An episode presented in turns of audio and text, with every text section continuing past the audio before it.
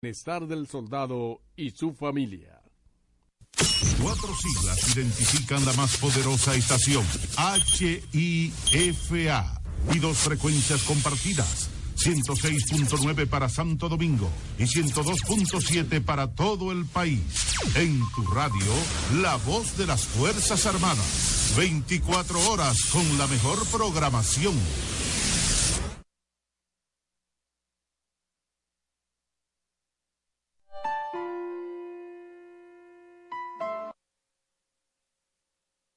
La capacidad de soñar, de elevar alto y firme la chichigua de tu vida.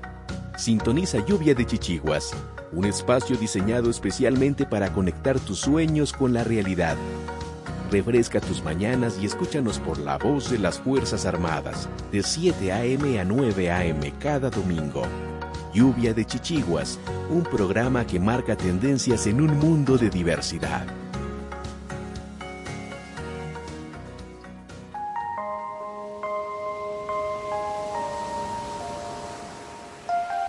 Lluvia de Chichiguas presenta la palabra diaria.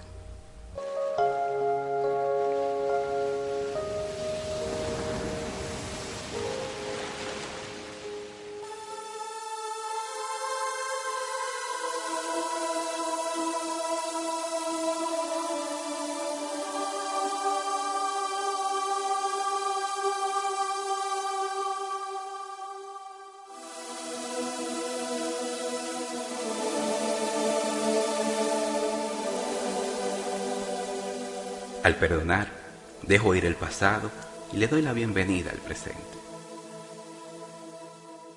Un corazón que permanece cerrado no puede recibir amor ni gozo.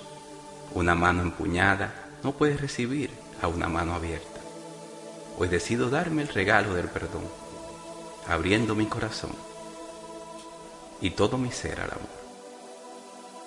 Puedo permanecer atado a experiencias dolorosas o dar paso a una vida mejor ahora. Al soltar el apego a un recuerdo hiriente, permito que el dolor sea reemplazado con paz y el pesar con gozo. Perdonar no significa que acepto acciones hirientes, más bien significa liberar el dolor y tomar el mando de mi vida. Cuando perdono, soy libre para reemplazar un pasado que no puedo cambiar por una experiencia de posibilidades ahora divina.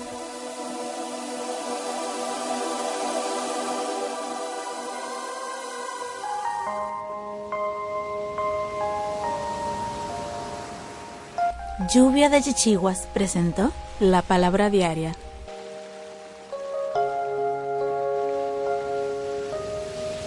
La negación a la posibilidad de soñar es perjudicial para la salud. Lluvia, lluvia, lluvia, lluvia, lluvia de chichiguas.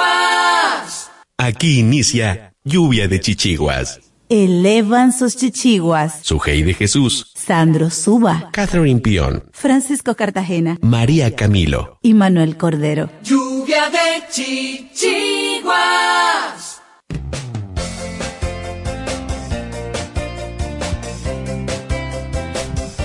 Buenos días, República Dominicana. Buen día, mundo.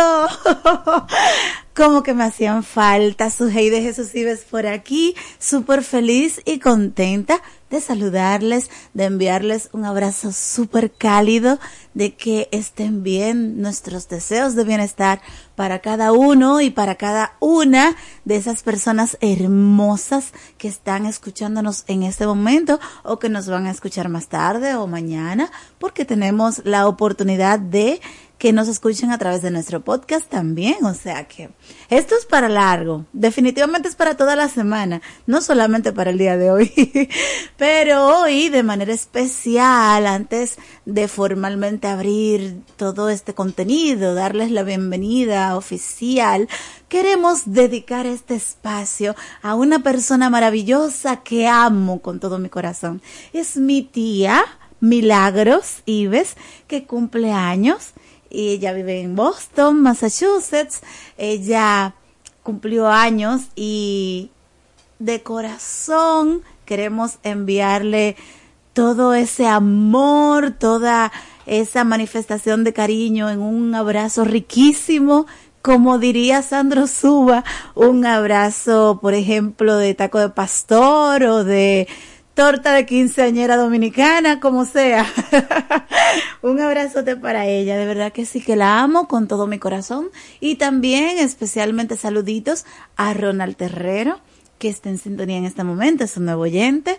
Y bueno, a través de los 102.7 FM, que es para todo el país, pero eh, la gente que está más cerquita, más, más acá en lo que sería la urbe, pues estamos en los 106.9 FM. Esto es la voz de las Fuerzas Armadas desde República Dominicana y para el mundo. Eh, Manuel Cordero, ¿cómo tú estás? ¿Todo bien? Feliz de verte. Igualmente, bueno, bienvenida Sujei, buenos días a todos los oyentes eh, que nos escuchan aquí en La Voz de las Fuerzas Armadas, espacio lluvia de Chichiguas. Claro que sí, hoy el último domingo ya del mes de octubre, despidiendo este décimo mes del año y adentrándonos aún más en la Navidad. Porque para el que no se ha enterado todavía y el que no ha decorado, decirle que usted está, pero no tarde, está súper tarde. Le, va a agarrar la. Yo me sorprendí cuando entré con el ¡ay, llegó la Navidad! No, no se, no se, digamos, se, desilusione cuando se dé cuenta que está decorando su casa y que ya va a tener que quitarla prontamente. Así que, por eso yo me cuido en salud, como decimos en buen dominicano, y decoro en septiembre. Ya, ya, en mi casa la, la decoración es vieja ya. Ok. Y la bebé preciosa, ¿todo bien? Gracias a Dios, todo Quitando los adornos. Tú, eh, eh, sí, tengo que estar detrás de ella porque lo sala. Y aprovechando que mencionas a mi, a mi niña, eh, también creo que es oportuno eh, hacer el llamado a la población, eh, el tema de la situación del dengue en el país, ¿no? Que está en una situación muy fuerte, ¿no? Sí, sí, sí. Hay que cuidar a los niños, sobre todo, porque son los más vulnerables. pero todo el mundo también. Por supuesto, todo el mundo. Al igual que el sarampión, que también ha sido declarado eh, hace unos días, como también un tema epidemiológico en nuestro país, por lo cual tenemos estas dos enfermedades que están teniendo una incidencia importante y por lo cual debemos cuidar a nuestros infantes y a toda persona que sea vulnerable. Así es. Por favor, prevención es mejor prevenir que lamentar. Y si se puede evitar, pues vamos adelante a evitar, ¿verdad? Es así. Tenemos un contenido de lujo, como siempre, tenemos un contenido súper suculento. En verdad que sí les invitamos a estar súper atentos. Ya nuestro primer invitado está aquí en cabina. En Te Cuento vamos a conversar con él sobre la percepción que tiene la ciudadanía, Manuel, la percepción de la gente respecto al tema de los delitos electrónicos. Ay, cuánto uno cae en eso, Dios mío. Y bueno, cosas al respecto. Vamos a estar conversando con él. Es abogado de profesión, muy experto, instruido, especialista en todo lo que tiene que ver con el tema de la ciberseguridad. Y él se llama Kevin Mena. En un ratito nada más vamos a estar conversando de estos puntos, cómo nosotros podemos apercibirnos para no estar cayendo, porque mira que son muchos los delitos electrónicos, muchos los robos por tarjeta, por compras por internet, muchísimas cosas. Y cuando tú pones la denuncia, perfecto, qué bien que la pusiste. Más nada pasa. Pero bueno, de eso vamos a estar hablando con él. Y también tenemos muchas informaciones de alto valor para el desarrollo humano tenemos informaciones que compartir con ustedes, como por ejemplo, tú sabes que es un secreto a voces, ya todo el mundo sabe el tema de la situación con los objetos no identificados y los extraterrestres. Nosotros tenemos una entrevista exclusiva. Hoy desde el rincón de Cartagena, Francisco nos trae una... Yo lo que no sé si sentirme halagado u ofendido por el hecho de que el extraterrestre es aguilucho. Ok. No sé, sentirme halagado o ofendido. Ok. Realmente. Entonces, vamos a estar escuchando esta interesantísima entrevista que Francisco logró con un extraterrestre. Aguilucho, señor. aguilucho. aguilucho. Así que la gente aguilucha, pues que estén ahí atentos. bueno, asimismo, Catherine Pion con su segmento de sostenibilidad ambiental estará compartiéndonos informaciones de alto valor, de interés para el cuidado de nuestro planeta. Y también Sandro Suba, con sus reflexiones acostumbradas, nos va a estar compartiendo solo por amor. Es la reflexión que nos toca hoy, pero vamos arriba, Manuel, que nuestro invitado ya está en cabina. Vive, sueña, disfruta y vive como si hoy fuera el mejor día de tu vida. Sigue en sintonía con Lluvia de Chichi. Hola, mana. Hola. ¿Y qué tú tienes? Oh, demasiado trabajo, poco descanso y poco dinero. Ah, yo tengo la solución. ¿Cómo así? Turisol. ¿Y qué es eso? La agencia de turismo social, solidario y sostenible. Programa tus vacaciones. Es tu derecho y tu salud. Pero, ¿la financian? Claro que sí. Comunícate al 829-295-7865 o escribe al correo turisolrd.gmail.com. Ah, pues ahora mismo lo estoy contactando. Idopril te trae una buena noticia.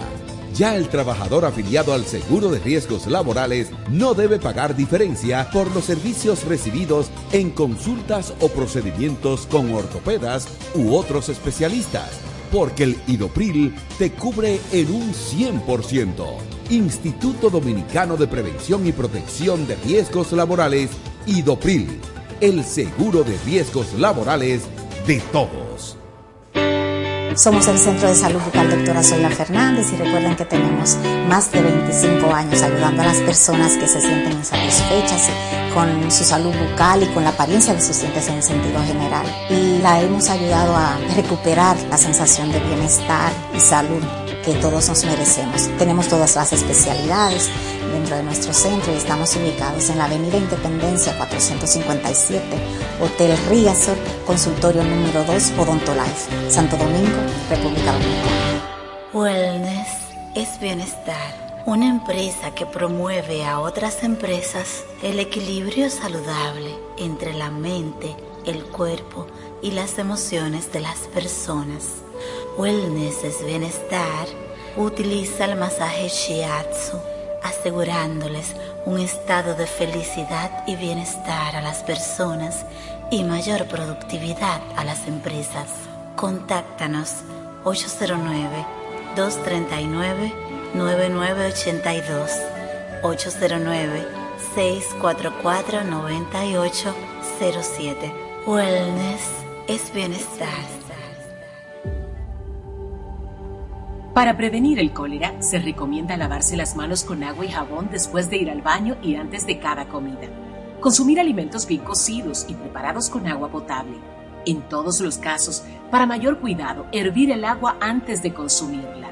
Si tienes evacuaciones diarreicas acuosas varias veces al día, mantenerte bien hidratado y acudir inmediatamente al centro de salud más cercano. Protégete del cólera. Juntos contra el cólera. La prevención es un asunto de todos. Ministerio de Salud Pública. Nuestros servicios más cerca de ti. Idopril te trae una buena noticia. Ya el trabajador afiliado al seguro de riesgos laborales no debe pagar diferencia por los servicios recibidos en consultas o procedimientos con ortopedas u otros especialistas, porque el Idopril te cubre en un 100%. Instituto Dominicano de Prevención y Protección de Riesgos Laborales, IDOPRIL, el seguro de riesgos laborales de todos. Anúnciate en Lluvia de Chichiguas. Si tienes un negocio, vendes un producto o servicio, tienes un emprendimiento, contáctanos 849-816-5508 WhatsApp, correo lluvia de chichiguas arroba gmail.com. Lluvia de chichiguas. Continúa escuchando y dale hilo a tus chichiguas. A continuación, te cuento un resumen de informaciones, curiosidades y orientaciones que no te puedes perder.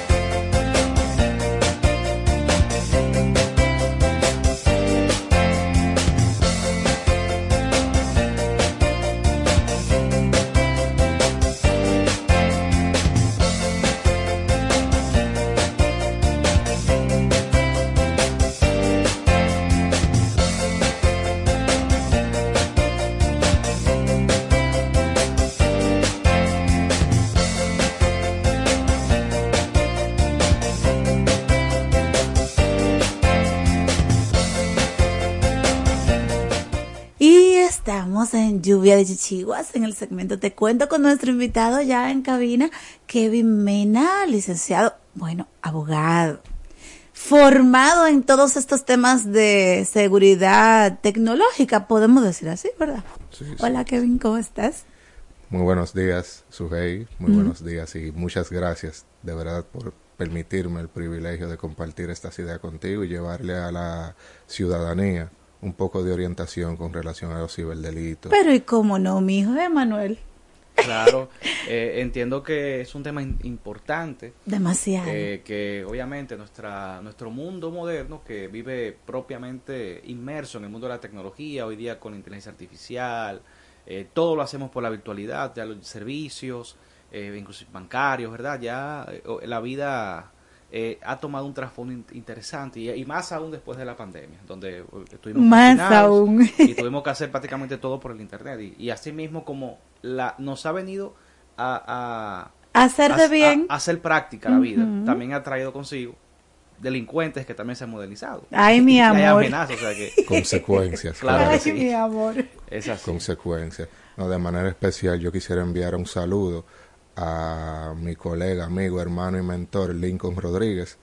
Eh, más que un amigo para mí, un mentor y lo considero uno de los mejores abogados especialistas en derecho inmobiliario antes de entrar en materia. Eh, te saludo y te ben- y bendigo tu vida. ¿no? Y con, respecto a ti mismo hay que decir que nuestro nuestro invitado eh, que, que reiteramos lo es el abogado licenciado eh, Kelvin Mena Jer- Jerez eh, es eh, abogado como ya dije tiene además eh, un- maestrías en ciber eh, delincuencia y cibercriminalidad egresado de la Universidad de La Rioja Logroño en España Derecho Laboral y, y de la Seguridad Social en la Universidad Autónoma de Santo Domingo. También diplomados, por ejemplo, un diplomado especializado en ciberseguridad de la Universidad del Caribe, Unicaribe, diplomado en Derecho Laboral de la Academia Judicial Nacional, diplomado en Sistema Dominicano de Seguridad Social, avalado por la Superintendencia de Pensiones. Así que un placer que- esté con nosotros. Gracias, Kevin, por estar con nosotros. A ustedes. Pero básicamente vamos a entrar en materia. La percepción ciudadana con relación a los delitos electrónicos, ¿cuál es?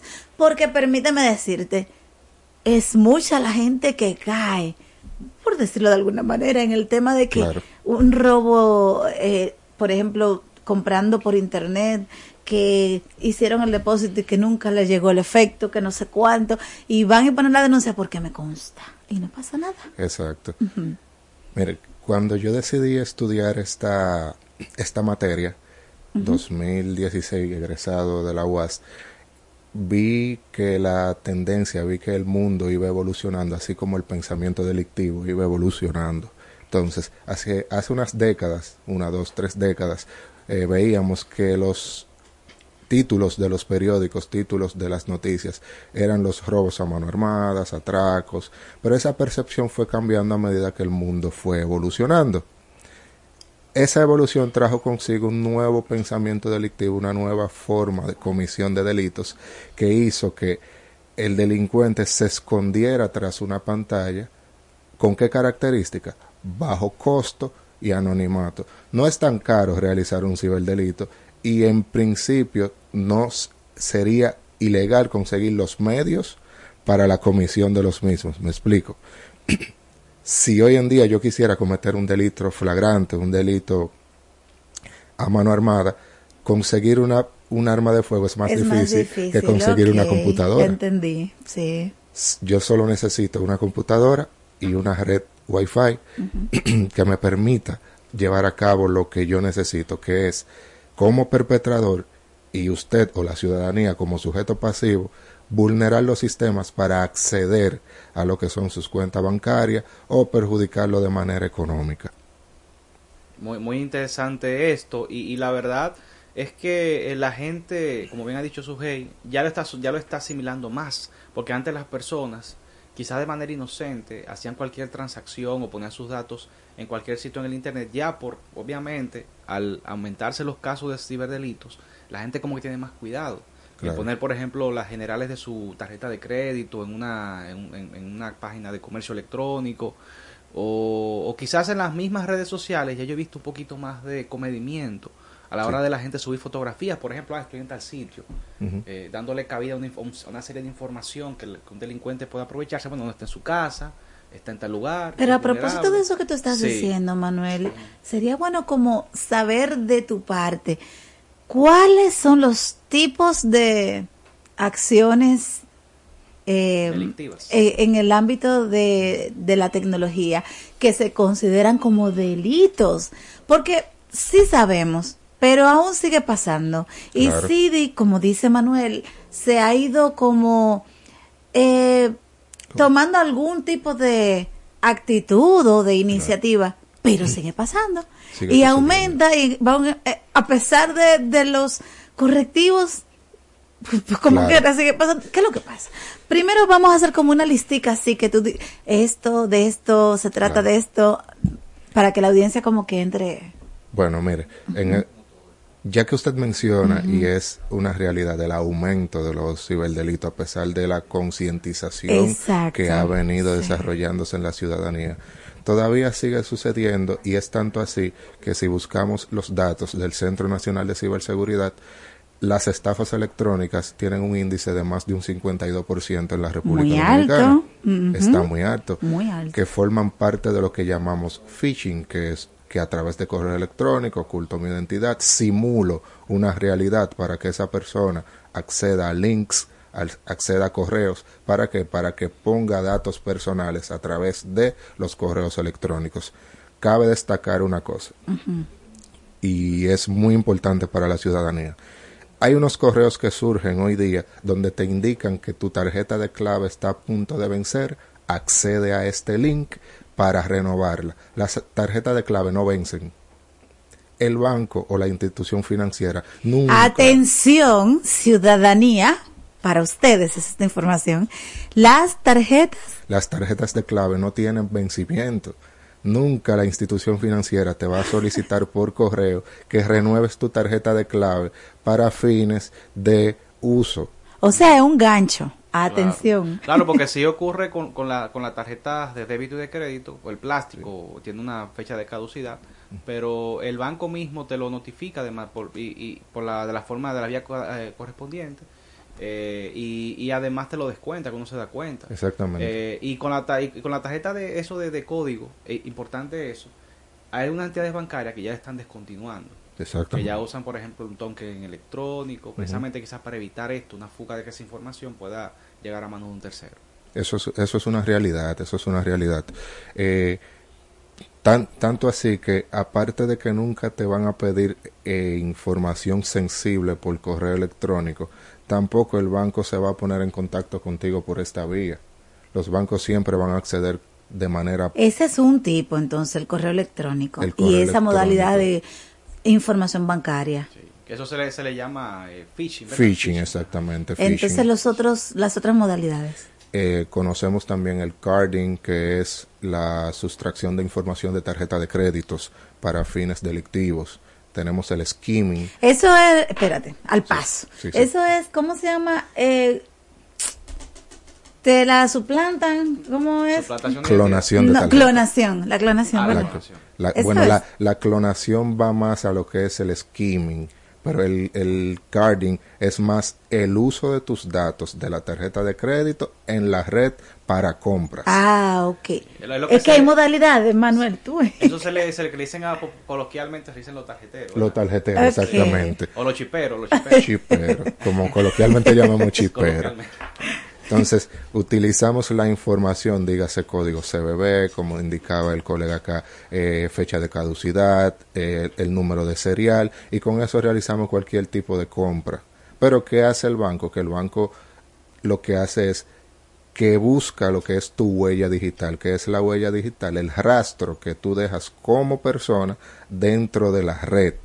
Si yo suelo navegar, yo tengo una huella digital, mis navegaciones van entre YouTube, Amazon y Chain, por decir eh, tres, Algo, tres sí. empresas. Una ruta. Pero de repente compré en la Nike. Yo nunca he comprado en, en- en esa en esa página. Bueno, el banco ya eso emite una alerta, me llama, realiza algún tipo de bloqueo, dice, espérate, él nunca ha comprado aquí. Es lo mismo que yo me dirija por primera vez a retirar a un cajero de Valverde Mao, haciéndolo físicamente, el banco va a decir, pero él nunca ha ido allá, me envía un reporte. Ese tipo de cuidado el banco ya lo está teniendo, las entidades financieras. ¿Por qué? Se están cuidando tanto porque uno de los intangibles más valorados ahora en el siglo XXI, post pandemia, es la reputación. Entonces, un banco que no pueda cuidar el patrimonio personal de una persona, valga redundancia, lo que va a hacer es el cliente es emigrar a uno que sí le brinde la seguridad necesaria al momento de protegerlo de un ciberdelito. ¿De acuerdo? Por ejemplo, eh, eh, ¿cómo pudiera un, un usuario del Internet, un, un, eh, un cibernauta, eh, conocer de antemano o ver indicios de que una página, eh, pues precisamente un oyente fuera del aire me llamó dice- diciéndome eso, mira, yo quiero comprar en tal sitio y no sé si, si son estafadores. Y yo le decía, bueno, eh, la reputación que usted bien acaba de comentar, pero hay indicios en la misma página web que pueden decirnos o indicarnos, mira, esto, esto como que no está bien, como que hay algo raro. aquí. Sí, perfecto. Uno de los indicios o una de las partes principales es el prefijo HTTPS. La mayoría de las páginas lo tienen. Este prefijo es para indicar la originalidad o, indi- o indicar, certificar que esa página está acreditada para la venta de este tipo de productos. Uno de ellos. Otros son los dominios. Eh, sucede mucho que yo puedo tener un dominio y decir la, la voz de las Fuerzas Armadas. Perfecto. Pero puede ser que en este dominio yo tenga la voz, pero la O sea un cero. No sea una O O. sea, ver detalles, lo que tú quieres decir Detalles. es fijarte en los detalles de la dirección electrónica. Sería. Fijarse en el detalle de la dirección a la que yo me voy a dirigir para realizar algún tipo de compra, un- algún tipo de visita. Porque hasta la gubernamental, hasta la presidencial la suplantan, o sea, son especiales. Todas. Pues yo, yo puedo decir ahora mismo kevinmena.com. Ujú, pero la E es un 3, por decirte algo. O la I es un 1. Y yo entro, coloco mis datos porque yo me siento confiado en la página a la que yo entro, Ujú. es la página a la que yo recurro, y de repente tarjeta clonada, eh, dinero sustraído, identidad suplantada, datos eh, tomados que uno diría, bueno, eh, tomaron mis datos. Ok, Tomaron mis datos. Se, se entran a, a la información eh, electrónica, al banco de información de una institución pública. Por ejemplo, ¿qué hacen con esos datos? O sea, ¿cuál es el riesgo? ¿Cuál es la, la consecuencia de ese tipo de ciberdelito? Mira, como bien mencionaba, ya la información se ha convertido en uno de los valores, uno de los intangibles más valorados del, del siglo XXI. Eh, reciente, ustedes escucharon un ataque a la Dirección General de Migración Sí. que intro- se introdujeron en los sistemas servidores de información para sustraer o para eh, identificar datos. Diríamos, bueno, solo identificaron datos. Pero hay un grupo, o hasta ahora se presume que fue un grupo llamado Raicida. Ese grupo lo que quería era tomar información para venderlo en la dark web y a través intercambiarlo por bitcoins. Entonces, diríamos, bueno, lo intercambiaron por bitcoins, tienen mi información, ¿para qué? Bueno, esa información se vende. De repente yo estoy aquí sentado, me llaman del Departamento de Crimen y Delito de Alta Tecnología. ¿Qué te parece? Usted ha cometido un delito. Oh, Usted ha cometido un delito de falsificación. Yo, pero yo no he hecho nada.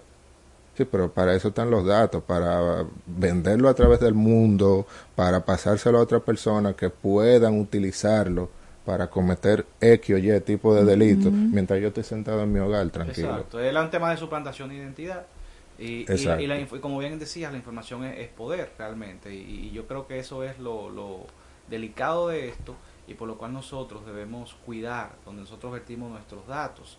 Claro. Eh, por ejemplo, pasa mucho también que hay páginas que no son necesariamente de comercio electrónico, Claro. que te piden datos sensitivos, por ejemplo, la cédula o, la misma, o, mi- o mismos eh, datos bancarios de la tarjeta de, de- de crédito o débito. Claro. Eh, y tú dices, ¿para qué me está pidiendo eso? Si no, si no es nada, eh, de que no que, voy a, no que voy a hacer una compra, nada por el estilo. Y, y a veces la gente cae en, en esta trampa y, y- y bueno, y, y hay manos malintencionadas que pueden usarla para fines no muy halagüeños. Sí, sí.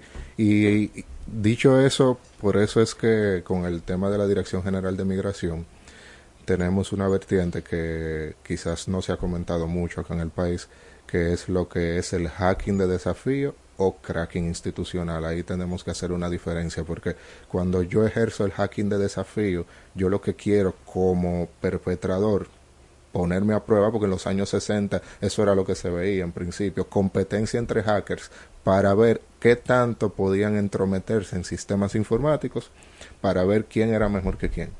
Sin embargo, ahora se sigue utilizando ese tipo de hacking de desafío. Yo trato de ver qué tanto perpetro, hasta dónde llego, qué tanto rompo, para poner a prueba lo que es la ciberseguridad de una nación o la seguridad de una institución. Pero ¿cuáles son las consecuencias?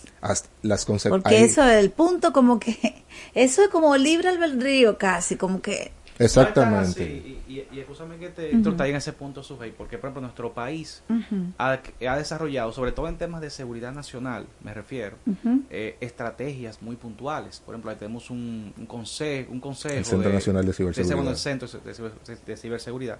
En el caso, por ejemplo, de las Fuerzas Armadas, donde estamos, tenemos un, eh, el, el C5I, que es un, un, monstruo, diría yo, institucional en lo que respecta a temas de ciberseguridad.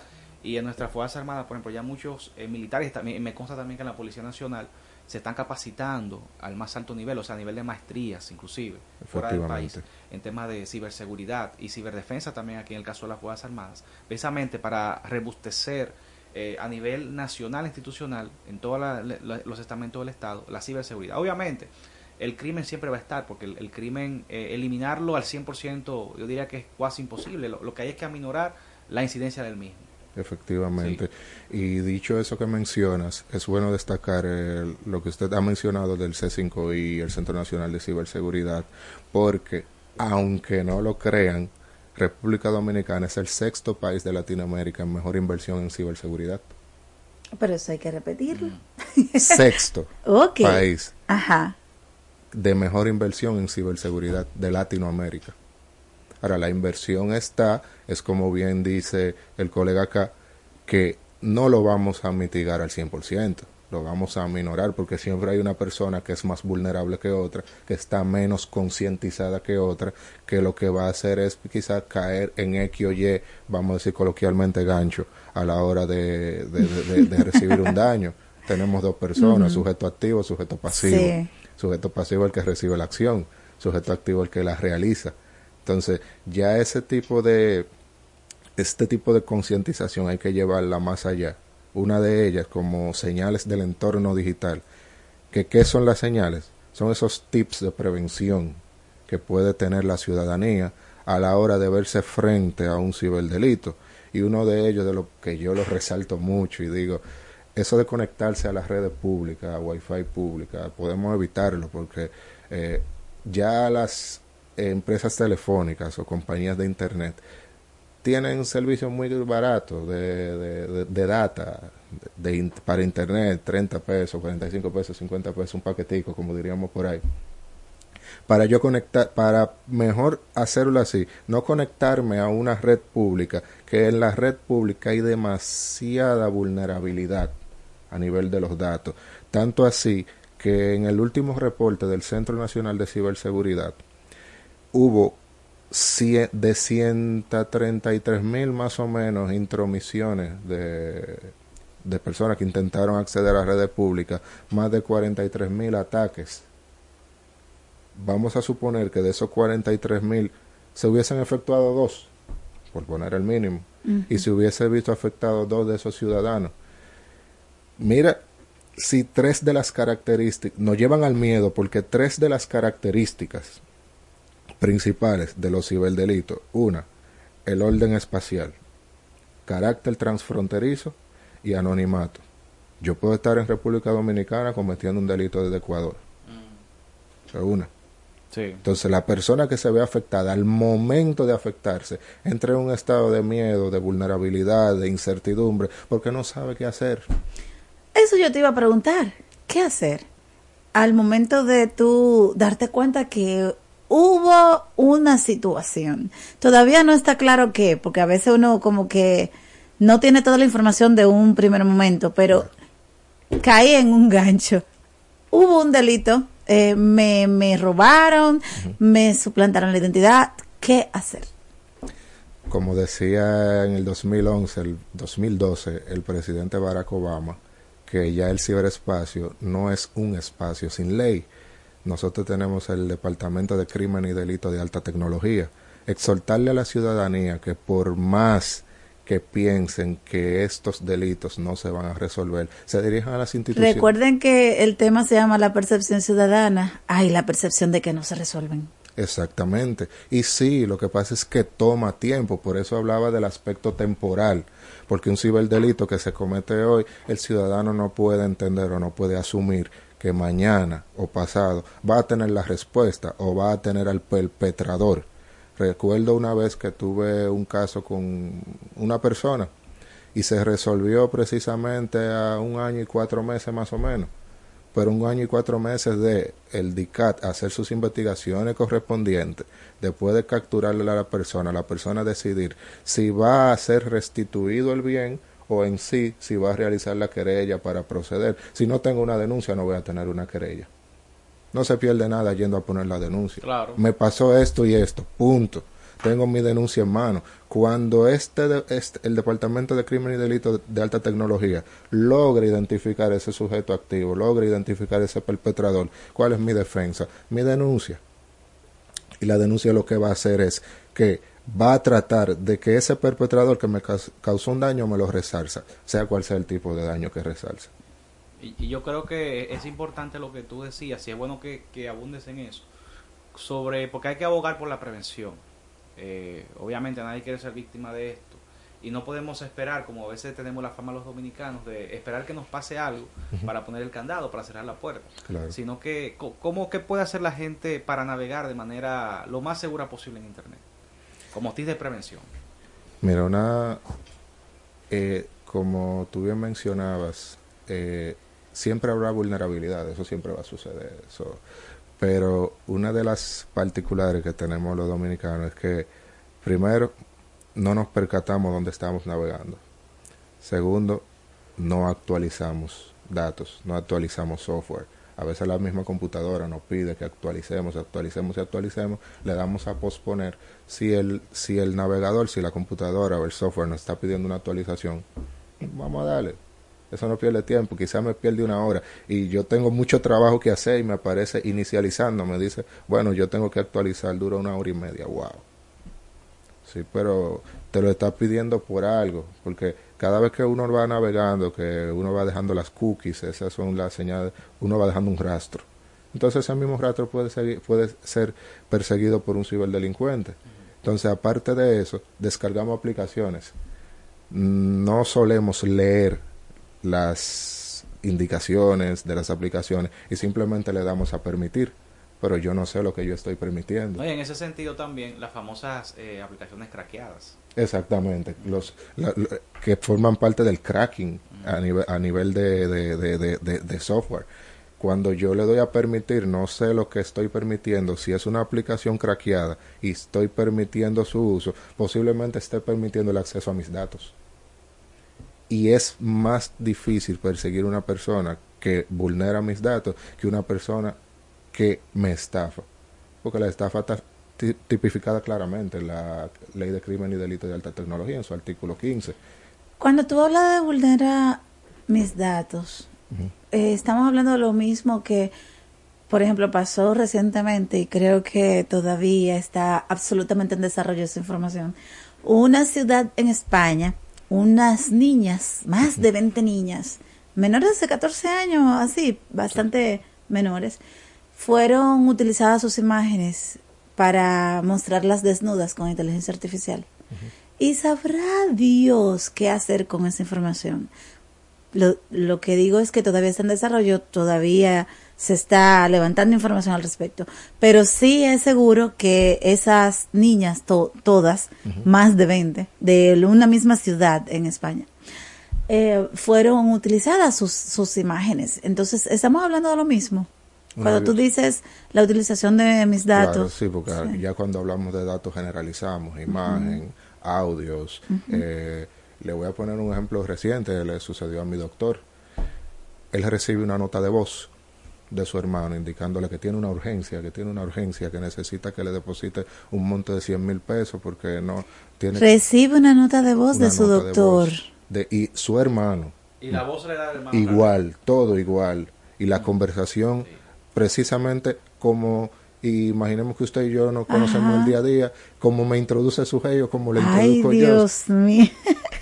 Bueno, el médico va y dice, pero fulano, ¿qué es lo que te pasa? Que tengo una urgencia, acabo de chocar a una persona, necesito, necesito este dinero y tengo que resolver aquí mismo. Bueno, en, en el trajín ya de su hermano, dijo, él, indícame la cuenta, 105 mil pesos, por ejemplo. Lo depositó. Cuando pasan las horas, que sí o que él llama, eh, ¿resolviste, fulano? ¿Resolví con qué? Ay, Wow. Dios mío. Ay, Qué qué fuerte. duro. Qué fuerte. Con Pero, que- pero lo de la voz fue inteligencia artificial. Sí, tiene que ser. Ya tendrá, ya eso... Porque esa es la modalidad ahora Wow. con la inteligencia Pero sabes que artificial. con, con lo que tú mencionas, es muy interesante, lo del tema de, las fotos infantiles.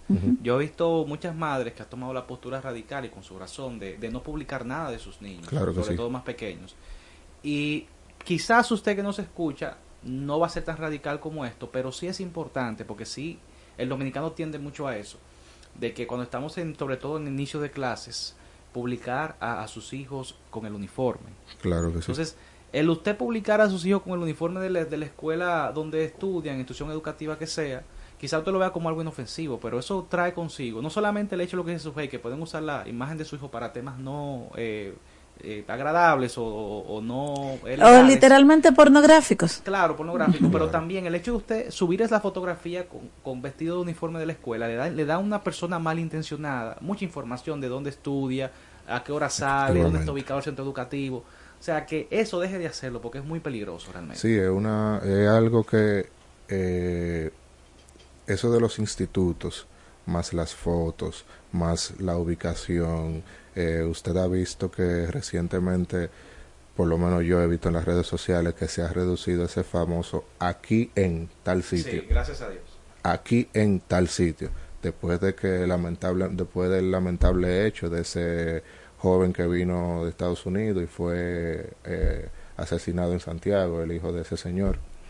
Porque eso es lo que da una línea virtualmente hablando virtualmente hablando de dónde está mi persona yo no sé quién es tal persona pero si tengo unos datos ya previamente y tengo una información de ya sé quién es, ya sé cómo atacar, sé su ubicación, ¿cuál va a ser la conclusión? Yo conozco personas que, por ejemplo, viajan al exterior y suben la, foto, la fotografía del viaje hasta un mes después. No lo suben en el momento, en el, el momento. Efectivamente. Precisamente para evitar eso, para que la gente no sepa dónde está, que la casa está quizás sola, porque quizás se fue con toda la familia.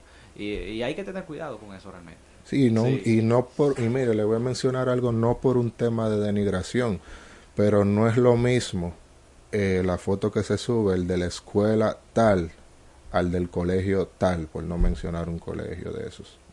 Porque obviamente hay un target que es más, eh, más preciado por clase social, porque yo puedo tener dos tipos de, de, de personas tengo las de las escuelas públicas que pueden ser utilizadas por un fin, pero cuando tú lo diriges hacia, las, hacia los colegios privados eh, de alta gama, tú puedes visualizar ese ataque para fines económicos y el de baja gama para fines sexuales. Tú dirás, bueno, pero ¿por qué uno y otro? Es que el perpetrador lo que está buscando es hacer un daño al- al final, es hacer un daño.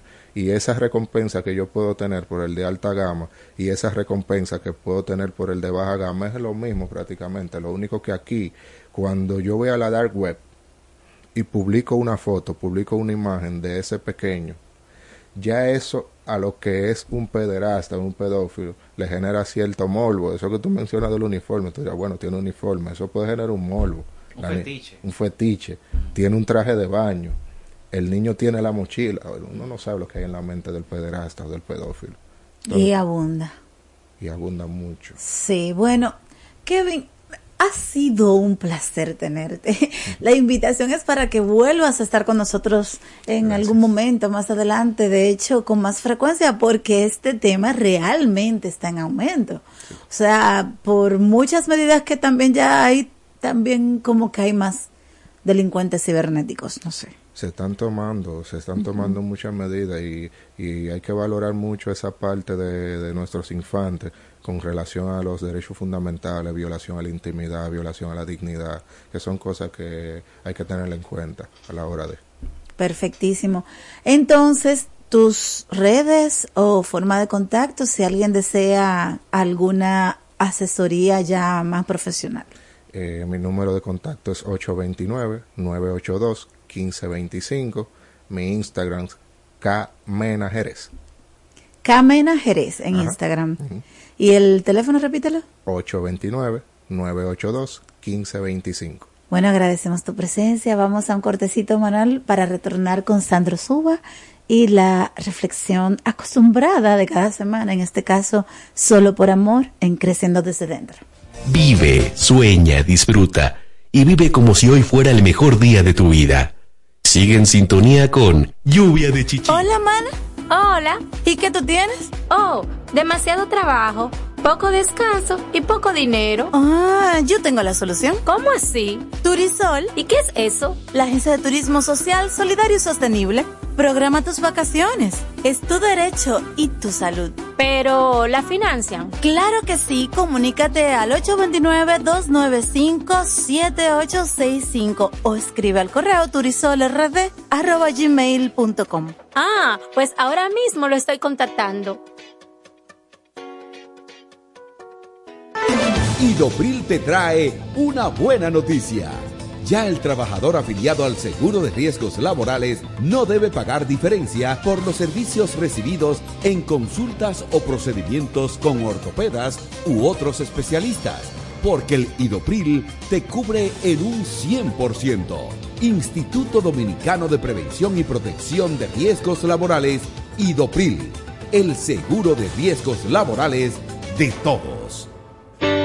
Somos el Centro de Salud Bucal Doctora Zoila Fernández y recuerden que tenemos más de 25 años ayudando a las personas que se sienten insatisfechas con su salud bucal y con la apariencia de sus dientes en sentido general. Y la hemos ayudado a recuperar la sensación de bienestar y salud que todos nos merecemos. Tenemos todas las especialidades dentro de nuestro centro estamos ubicados en la Avenida Independencia 457, Hotel Riazor, consultorio número 2, Odontolife, Santo Domingo, República Dominicana. Wellness es bienestar. Una empresa que promueve a otras empresas el equilibrio saludable entre la mente, el cuerpo y las emociones de las personas. Wellness es bienestar. Utiliza el masaje Shiatsu, asegurándoles un estado de felicidad y bienestar a las personas y mayor productividad a las empresas. Contáctanos 809-239-9982, 809-644-9807. Wellness es bienestar. Para prevenir el cólera, se recomienda lavarse las manos con agua y jabón después de ir al baño y antes de cada comida. Consumir alimentos bien cocidos y preparados con agua potable. En todos los casos, para mayor cuidado, hervir el agua antes de consumirla. Si tienes evacuaciones diarreicas acuosas varias veces al día, mantenerte bien hidratado y acudir inmediatamente al centro de salud más cercano. Protégete del cólera. Juntos contra el cólera. La prevención es un asunto de todos. Ministerio de Salud Pública. Nuestros servicios más cerca de ti. Anúnciate en Lluvia de Chichiguas. Si tienes un negocio, vendes un producto o servicio, tienes un emprendimiento, contáctanos 849-816-5508 WhatsApp, correo lluvia de chichiguas arroba. Lluvia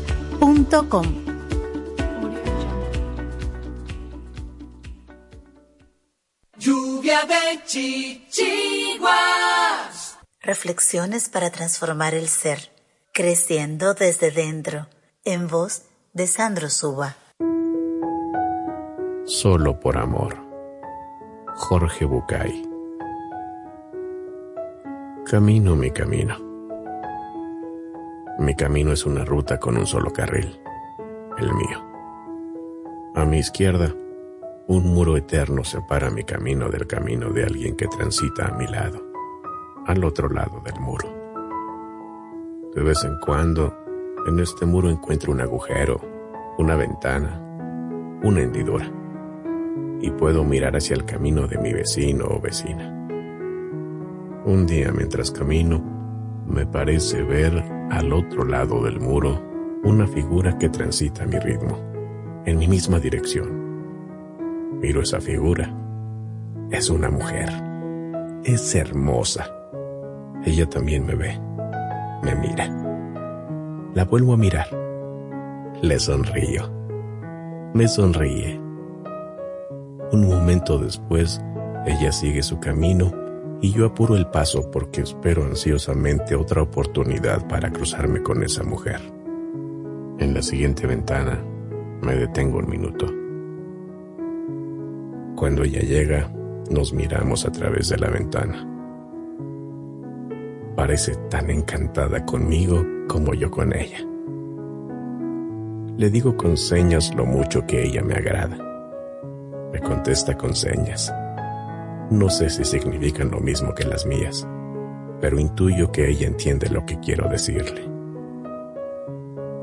Siento que me quedaría un largo rato mirándola y dejándome mirar pero sé que mi camino continúa. Me digo que quizás más adelante en el camino habrá seguramente una puerta, y a lo mejor yo pueda cruzarla para encontrarme con ella. Nada da más certeza que el deseo, así que me apuro para encontrar la puerta que imagino. Empiezo a correr con la vista clavada en el muro. Un poco más adelante, la puerta aparece Allí está, al otro lado, mi ahora deseada y amada compañera, esperando, esperándome. Le hago un gesto. Ella me devuelve un beso en el aire. Me hace una seña como llamándome. Es todo lo que necesito. Avanzo hacia la puerta para reunirme con ella, a su lado del muro. La puerta es muy estrecha Paso una mano, paso el hombro, hundo un poco la panza, me retuerzo un poquito sobre mí mismo. Casi consigo pasar mi cabeza, pero mi oreja derecha se queda trabada. Empujo.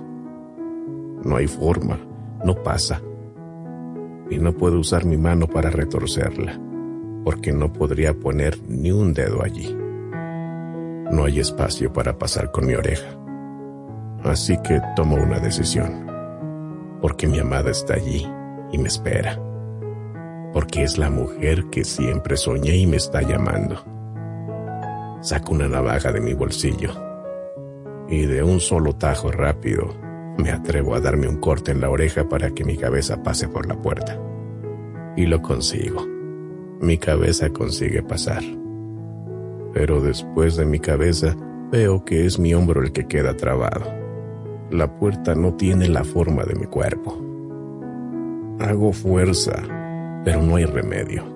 Mi mano y mi cuerpo han pasado, pero mi otro hombro y mi otro brazo no pasan. Ya nada me importa.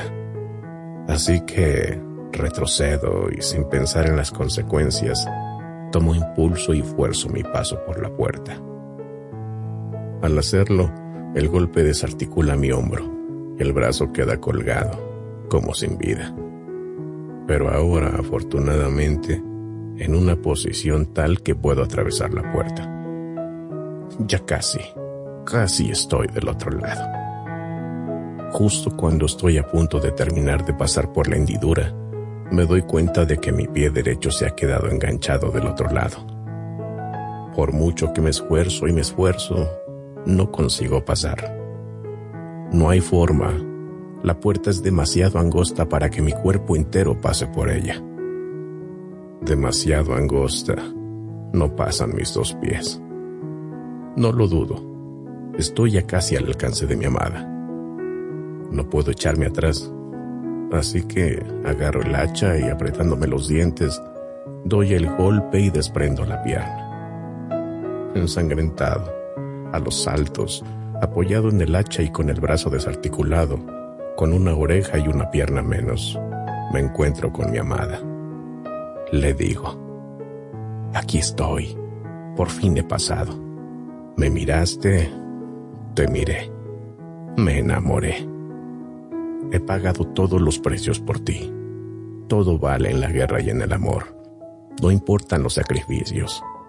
Valían la pena si eran para encontrarse contigo, para poder seguir juntos, juntos para siempre. Ella me mira mientras se le escapa una mueca y me dice, Así no, así no quiero. A mí me gustabas cuando estabas entero. Creciendo desde dentro, en voz de Sandro Suba. Lluvia de chichiguas.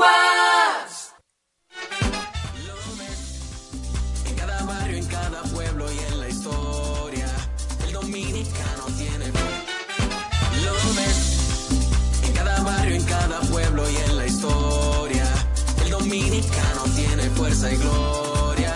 Va con la frente en alto, el corazón marchando. Y cuando suena la radio, está la voz oh, oh, de las Fuerzas Armadas. Cultura dominicana, patriotismo que no se acaba. Está esa voz oh, oh, de las Fuerzas Armadas. Informándote con programas, tocando música que te agrada. Está esa voz. Radioemisora Cultural La Voz de las Fuerzas Armadas. HIFA 106.9 para Santo Domingo y 102.7 FM para el interior del país. Primero lo nuestro. Esta es la voz. A cuidarnos. El dengue es una enfermedad que se transmite a través de la picadura de un mosquito infectado. Es una afección que ataca a personas de todas las edades. Sus síntomas son fiebre, dolores de cabeza, molestias detrás de los ojos, músculos y articulaciones. Si presentas uno o varios de estos síntomas, acude de inmediato a un centro de salud para ser evaluado. Esta enfermedad puede progresar de forma grave si no es diagnosticada a tiempo. Recuerda prevenirla eliminando las aguas posadas para evitar la propagación de mosquitos y utilizando mosquiteros en tu hogar. Mantente atento y prioriza tu salud.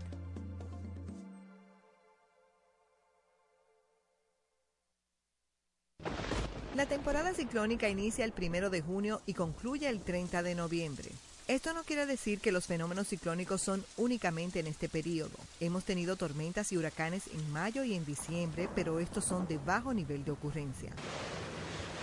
En temporada ciclónica, la voz de las Fuerzas Armadas siempre te acompaña. Primero lo nuestro.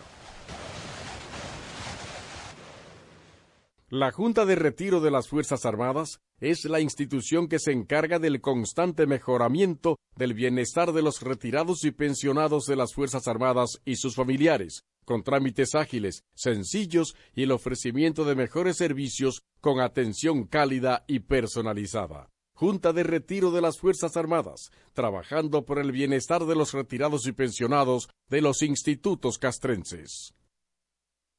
Porque lo primero es lo primero. Delante de unos maravillosos hijos, siempre hay deliciosos platos y exquisitos postres. Y detrás una magnífica chef que sabe sorprenderles cada día porque siempre tiene delante la leche de coco la famosa, fresca, natural y tan nutritiva. Leche de coco la famosa, porque lo primero es lo primero. De la famosa, claro. La famosa, lo más natural. La posición de atención deberá ser mantenida desde el principio hasta el final de la interpretación de nuestro himno nacional. Bajo o fuera de techo, si lleva sombrero o gorra, deberá ponerse bajo la parte izquierda del pecho, hasta que se haya tocado la última nota de nuestro himno nacional. Son las 8 de la mañana. En estos precisos momentos sube hasta el tope la enseña tricolor, la gloriosa bandera dominicana.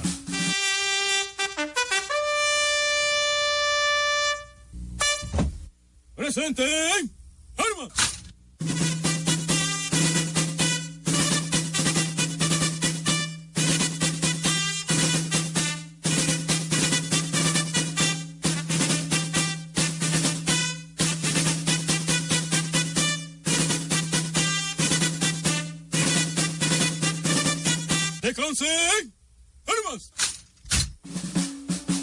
Gloriosa bandera dominicana ondea ya en todas las instituciones militares, públicas y privadas para describir en su batir airoso las glorias inmarcesibles de nuestro país que nos hacen recordar los hechos heroicos de los valientes soldados que nos legaron una patria libre, independiente y soberana bajo el lema inmortal impreso en su escudo, Dios, patria y libertad, República Dominicana.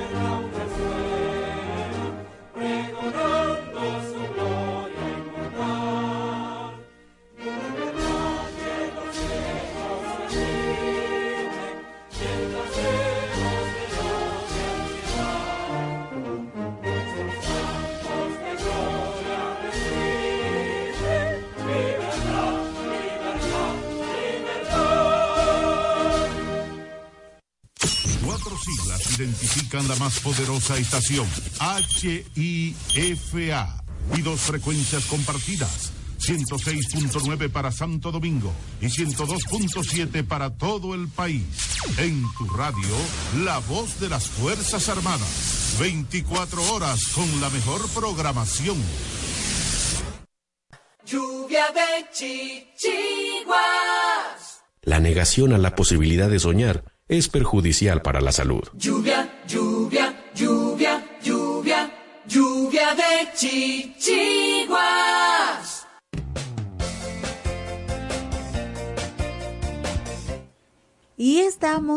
retorno, estamos en el derecho de ser persona y ya con nuestro invitado en cabina y también con Francisco Cartagena que ya se integró. Qué bueno, ¿cómo estás Francisco? Bien, bien, hola, hola, hola, Sujei, hola Manuel, nuestro invitado. Bienvenido. El señor Edwin Mateo, Edwin Mateo, sí. psicólogo de la Armada Dominicana Así mismo. y con quien vamos a estar hablando de los trastornos de la personalidad. Amén. Tremendo tema. Es un placer, eh, primera vez por este, por esta emisora, y verdaderamente es un placer y gracias por la oportunidad. Claro, vamos a aprovechar de una vez eh, tu presencia, gracias. A propósito de que nos acompañas hoy, vamos a hablar un poco de esto que es los trastornos de la personalidad.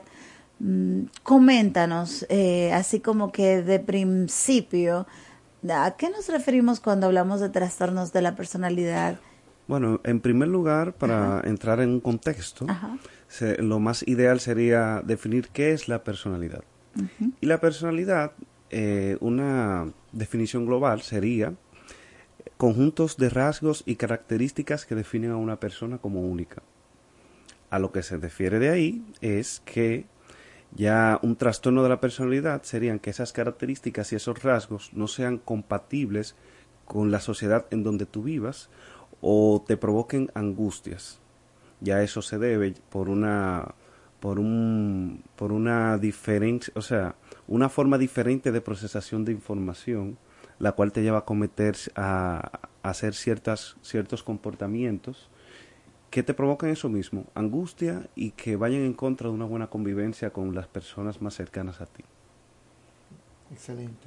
Podríamos decir que la particularidad de cada quien, que es lo que sería la personalidad, en este caso cuando se presenta un trastorno, se complica esa particularidad y afecta. O propiamente Como sería así, decir. que eh, ha definido personalidad, cuando entonces esa personalidad es trastornada. Bueno, hay tipos de personalidad y hay tipos de trastorno de la personalidad. Por ejemplo, hay características que van acorde a una personalidad, en este caso una famosa que le dicen el narcisista. Es un trastorno de la puede ser tanto como un trastorno de la personalidad como un tipo de personalidad y aquí defino.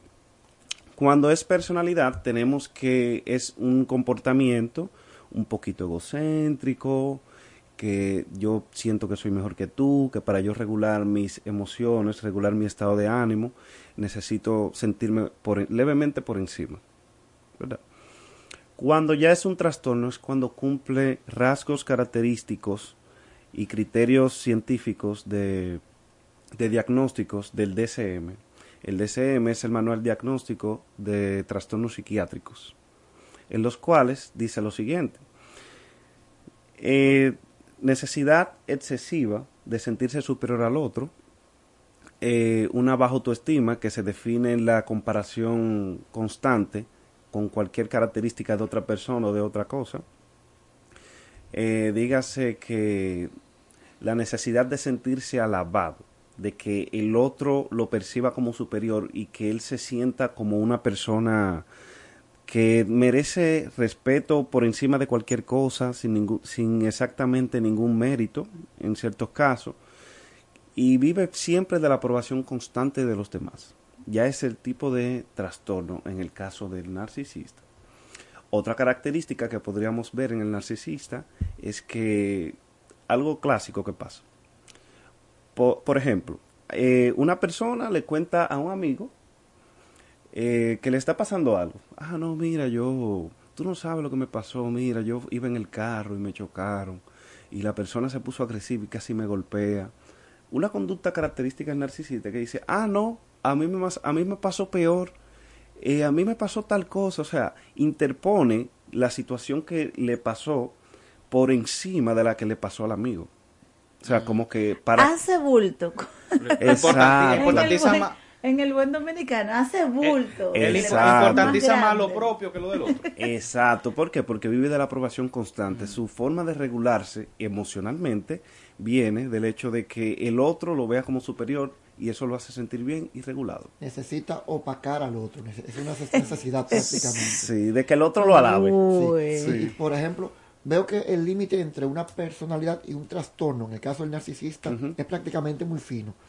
Cu- ¿Cuál sería ese, ese límite? Que tú dices, que tú, por ejemplo, en un comportamiento normal dices, mira, esa persona no tiene el trastorno, sino que es así. Ok, según el DCM, dice exactamente eh, parámetros, por ejemplo, de tiempo. Eh, se toma en cuenta tanto el tiempo desde cuando se inició el comportamiento que, que, que da cierto tipo de angustia o de problemas entre las personas cercanas al individuo, El trastorno como tal. el trastorno como tal, y también la sociedad en la que se, en la que se mueva. Otro ejemplo sería, un ejemplo fu- fuera ya de lo que es la psicología. Eh, se conoce que en muchas tribus eh, aisladas hay, hay rituales, por ejemplo, de tomar sangre, no sé si se puede decir esto Ritos de radio. pasaje. Claro, ritos de pasaje. Ritos de pasaje, sí, de tomar sangre para pertenecer a la tribu y, y que sí, que mocharle la mano a una persona. Canibalismo. Canibalismo. Y eso es normal para ellos. Si tú lo haces en esta sociedad, te, eh, ya... Obviamente no es normal. Exacto. Entonces los trastornos de la personalidad también dependen eh, del lugar donde se cometa el comportamiento, o sea, donde se manifieste el comportamiento. Por, por, por ejemplo, hay personas que, porque el ser humano tiene eh, hasta cierto punto un sentido egocéntrico.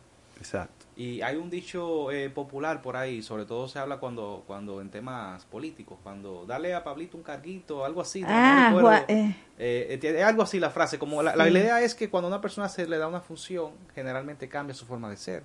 Se le va a veces el cargo a la cabeza. Si quieres conocer a Juancito, dale un carguito. Eh, creo algo que así, algo así. Entonces, eh, digamos que el, el trastorno puede llevarse a cabo quizás cuando el ser humano entra precisamente a ese estado de egocentrismo, quizás porque ha tenido muchos, muchos logros, quizás porque la gente, por ejemplo, lo que pasa mucho con los famosos, que al tener fans, fans al tener gente que lo alaba, lo vive, el- eh, lo vive elogiando, mira, tú cantas muy bien, tú actúas muy bien, tienden a como a creerse la película, como decimos en buen dominicano. Eso puede llegar a desarrollarse ya en un trastorno na- narcisista. Exacto. Ah. Pero ya en una etapa inicial de la vida. Niño, adolescente. ¿Por qué? O sea, un adulto no puede de- desarrollar el trastorno narcisista. No es que no puede, sino que se desarrolla en sí más en la infancia y en la adolescencia, por la siguiente razón. ¿Qué es lo que, es lo que provoca un tipo, ese tipo de trastorno? Es lo siguiente.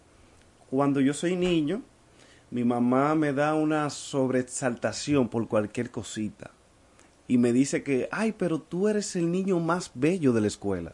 Tú eres la persona más educada, tú eres, estás por encima de todo, tú eres el, el- el más genio de todos. ¿Qué pasa en el niño? Los niños, nosotros, eh, cuando nosotros somos niños, tenemos un sistema de, de procesar la información más simple, lo cual conlleva a una confusión. Por ejemplo, el niño le dicen eso, él se lo cree, wow, mi mamá dice que yo soy el niño más inteligente. Entonces, si yo soy el niño más inteligente, yo estoy por encima de todos y yo merezco más que todos.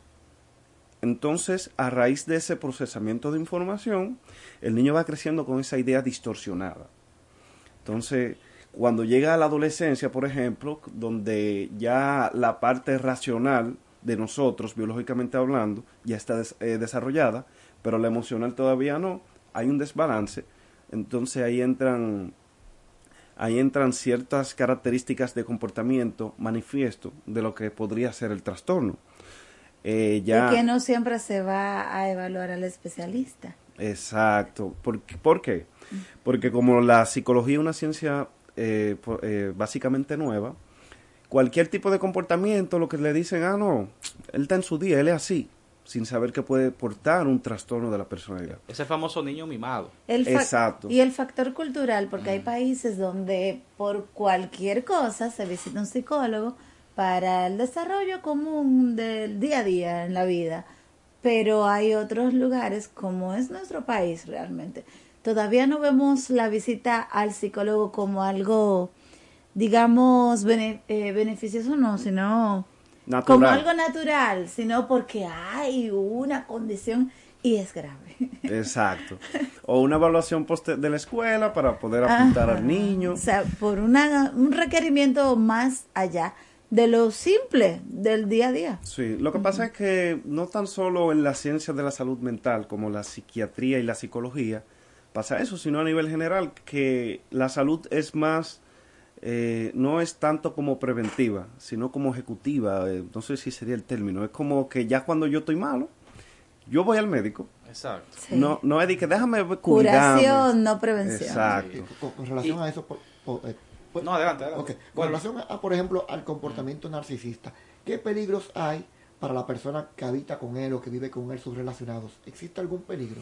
Claro, un peligro constante porque yo voy a ser, si en dado caso yo soy una persona narcisista, eh, diagnosticado, claro, yo voy a tener ciertos comportamientos de ejercer poder sobre ti. ¿Para qué? Para que tú me adules, para que mis, mis emociones se regulen con esa adulación que tú tienes hacia mí. Eh, puedo ser una persona mentirosa para yo ser, para yo quedar como bien siempre, como el bueno. También podría darse el caso de que, eh, por ejemplo, se manipulen situaciones para yo culparte a ti. Y también, por ejemplo, dado caso en la pareja de casados, si yo estoy con un narcisista, quiere decir que la importancia que yo te voy a dar a ti en la relación es de cómo tú me veas a mí. Y puede darse el caso también de que en un grupo social, fuera ya de lo que es el hogar, eh, la persona haga humillar al otro para sentirse bien. Eso pasa mucho en los grupos O sea sociales. que también la palabra toxicidad o las relaciones tóxicas se relacionan con este tipo de trastorno. Exacto, es una característica muy importante, ya que cuando nos referimos a algo tóxico en psicología, es cuando algo no, se, no deja que, o sea, es cuando una situación o un comportamiento de un individuo no deja que otro se desarrolle de una manera natural, sino que influye nega- negativamente en su desarrollo, ya sea personal, social, económico, y así sucesivamente. Entonces, a mí me gustó, me pareció muy interesante lo que decías eh, hace un rato con respecto a cómo se origina el trastorno narcisista en los niños, ¿no? En esa etapa inicial de la vida. Eh, entonces, ¿cuál sería el balance que deben asumir los padres? Porque, por un lado, está mal quizás mimar al niño mucho, darle todo lo que quiere, vivir como alabándolo, pero también, por un lado, está mal no, no brindarle el afecto y la estimulación que necesita el ser humano para que crezca, digamos, con una eh, autoestima sana. Entonces, ¿cuál sería el balance para los padres? Porque ahora los padres dirán, bueno, pero yo no puedo decirle nada bueno a mi hijo, lo que es algo que no se escuchan. Y yo pienso que esa no es la idea. Entonces, No, ¿cuál, sería, claro, cuál sería el límite? Bueno, eh, primero hay que dar una pequeñita explicación.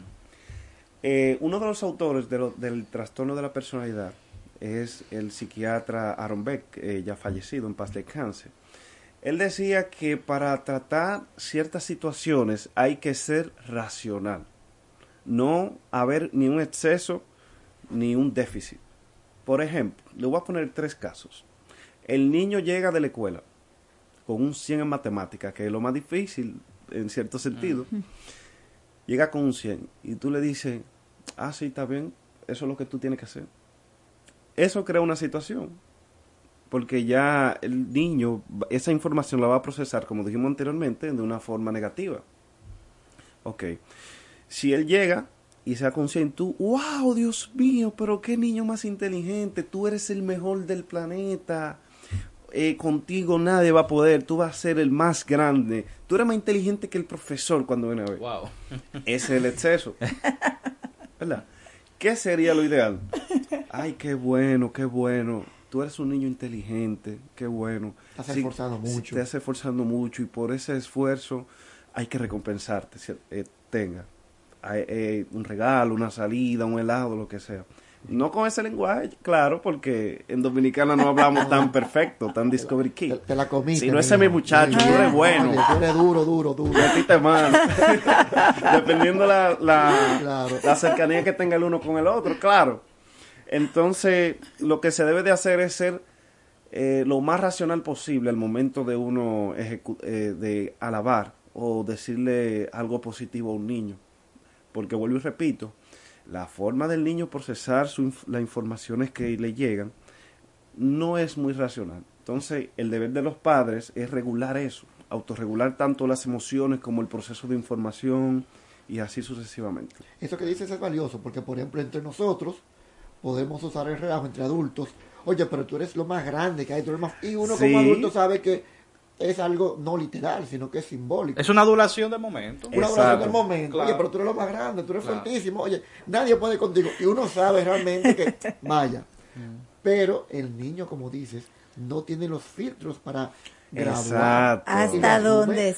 Eh, compañeros, tenemos que ir a la pausa del himno. Eh, vamos a seguir con el invitado, ¿verdad? Para Sí. entonces continuar. Así que, Sujei. Entonces vamos en ese momento a honrar la patria y luego retornamos en Lluvia de Chichiguas con Edwin Matthews. Él es psicólogo de la Armada Dominicana y con quien estamos hablando sobre los trastornos de la personalidad. La negación a la posibilidad de soñar es perjudicial para la salud. Lluvia, lluvia, lluvia, lluvia, de chichiguas.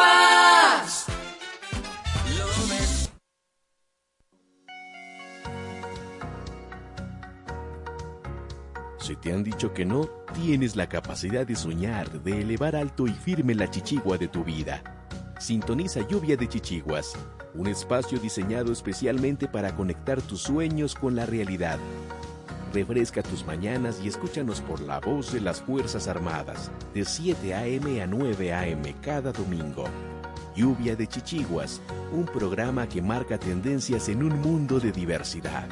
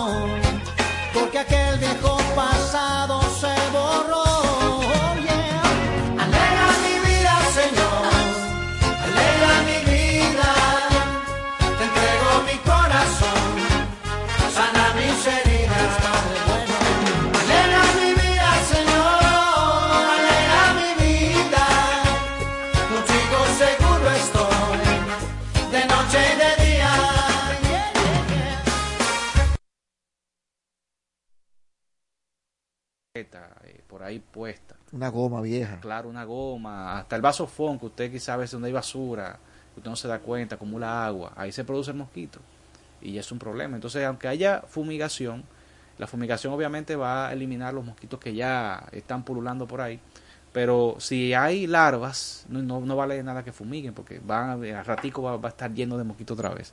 Entonces yo pienso que ese es el llamado a que todos nosotros, no solamente las autoridades, eh, seamos parte activa para poder eh, remediar la situación que tenemos ahora con el dengue.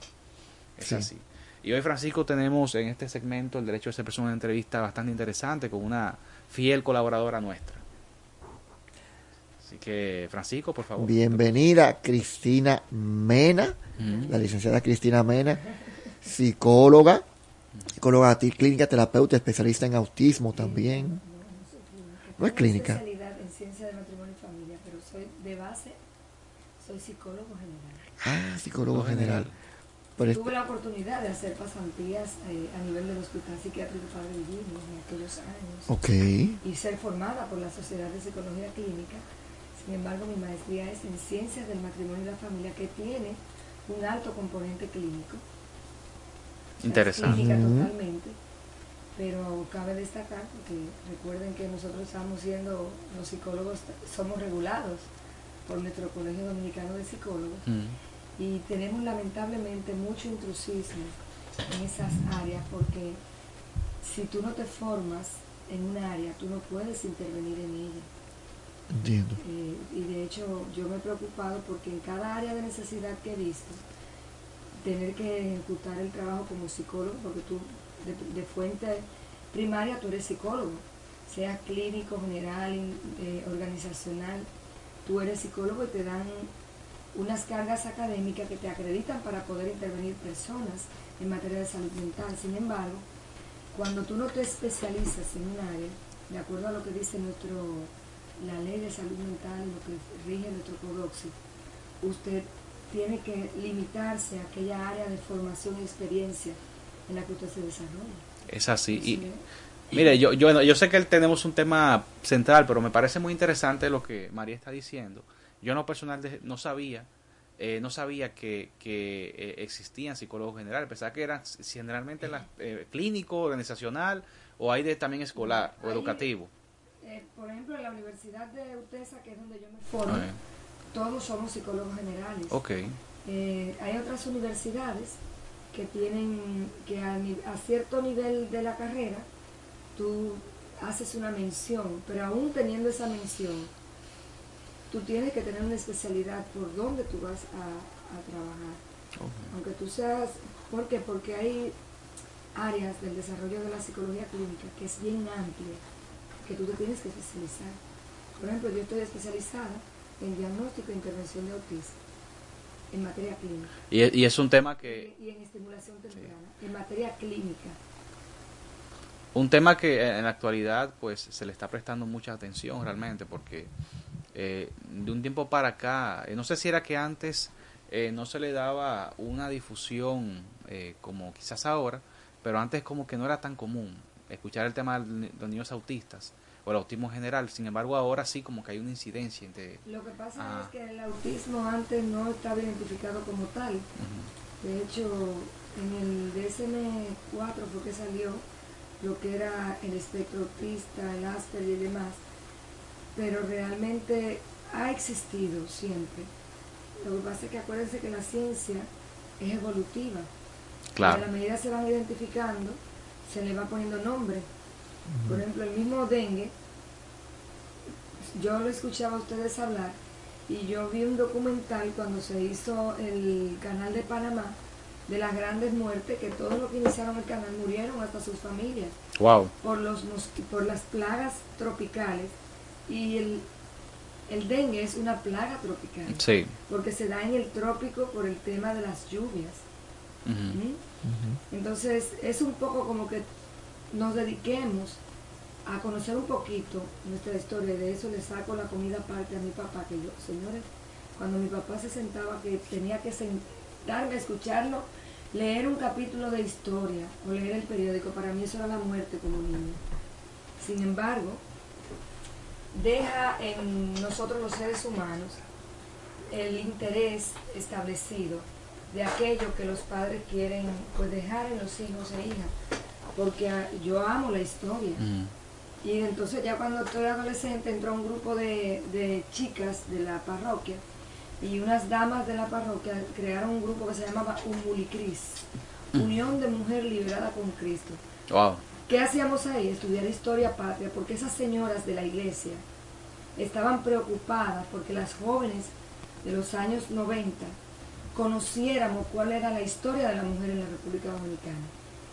Y recuerdo que nos juntábamos cada 15 días a hablar en la sala, en una sala cualquiera, para hablar de historia. Y esto es, yo sé que el tema de nosotros hoy es la psicología comunitaria, creo.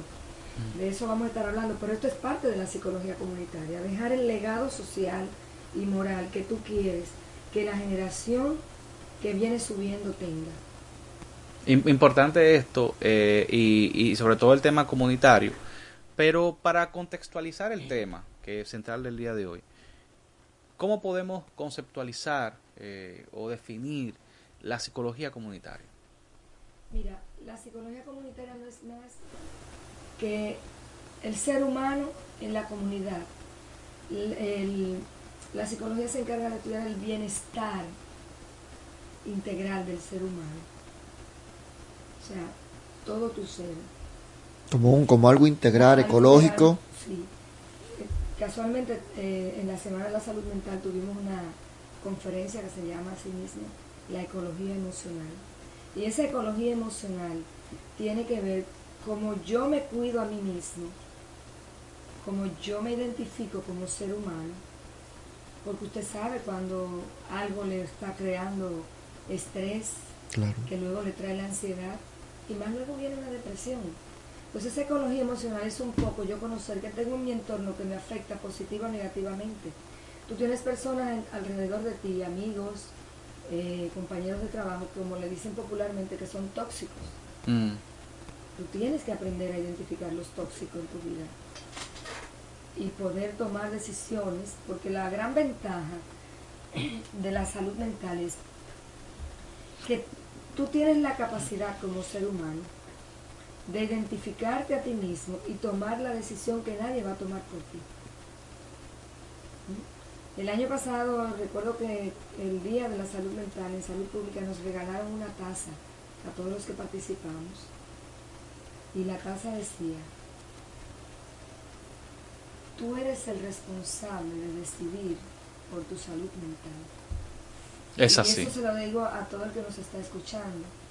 Tu salud mental, el único que la gestiona eres tú mismo, tú mismo. Y lamentablemente tenemos eh, un tabú, un mito, de que el que busca ayuda de salud mental es una persona que tiene problemas. Y no hay que tener problemas, es pre- por el contrario. El que busca un profesional de la salud mental sabe que su salud mental es tan importante como una gastritis, claro. como una hipertensión, como una diabetes. ¿Por qué? Porque, como dice mi, mi amado pastor, la torre de control está aquí. Sí. Si yo no selecciono bien mis pensamientos, de, de hecho la palabra de Dios también lo dice, todo lo justo, todo lo amable, todo lo puro, todo lo que es bueno, si hay virtud alguna, en esto pensad y No, y, y dice también un pasaje bíblico, eh, de manera más sucinta, tal cual es su pensamiento, tal es él. O sea, Así que es. realmente el pensamiento incide de manera directa, eh, obviamente en nuestra conducta, pero también nuestra cosmovisión de la vida, sea para bien o para mal. Así es. Entonces nosotros tenemos que cuidar.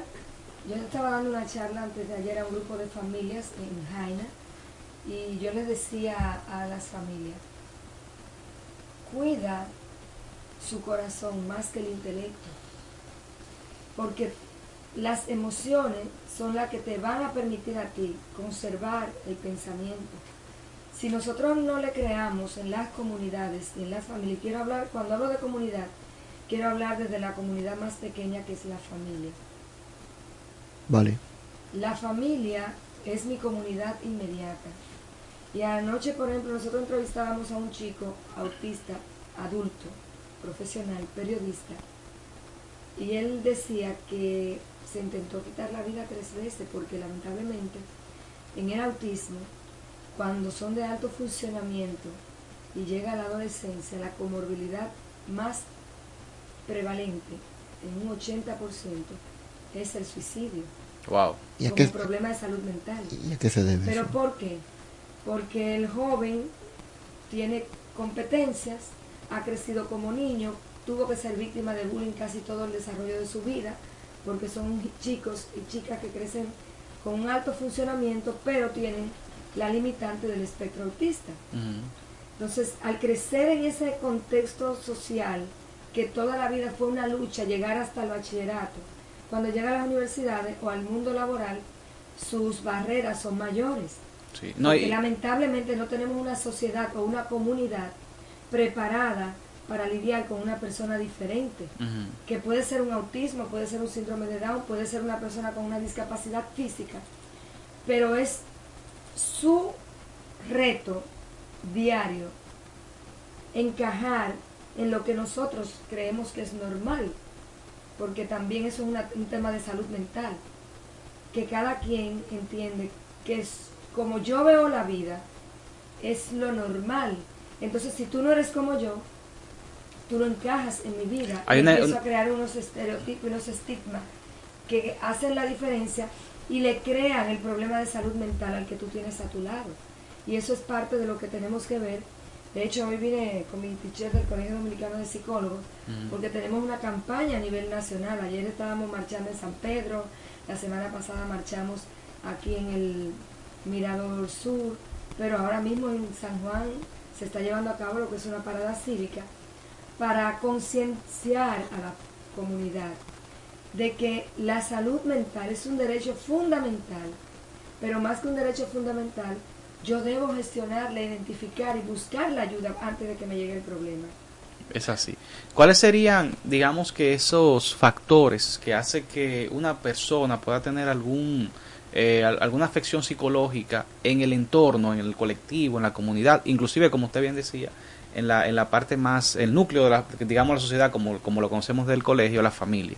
Sí, mira, a mí me gusta hablar mucho de las actitudes de los adultos. Empiezo por los niños, que son una de las partes más vulnerables, y es donde se empiezan a gestar los futuros problemas psicológicos. No es de adulto, el de adulto manifiesta lo que el niño trae en su mochila emocional, Lo que ya trae desde esa etapa. desde la primera infancia, desde la gestación, señores. Hay niños, y yo lo he visto en, en mi ejercicio profesional, que dice la madre que él no quiere saber de su abuela paterna, o no quiere saber de mi mamá. Pero ese niño en la gestación escuchó que ese adulto le dijo a mamá, aborta. Wow. A ese nivel, señores. Yo quiero que estemos claros.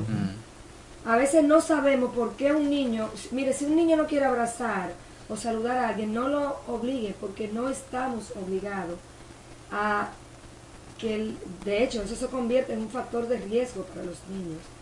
Cuando papá y mamá le dicen a un niño, esa es su tía, abrácela, y es una vecina chismosa del barrio que vive en chisme, eh, usted está obligando, le está creando al niño una normalización al abuso, porque ese niño está consciente de que esa señora es una maltratadora con los niños del barrio. Entonces los padres le dicen, abrázela, que esa es su, su tía. Lo estamos exponiendo. Lo estamos exponiendo a la violencia.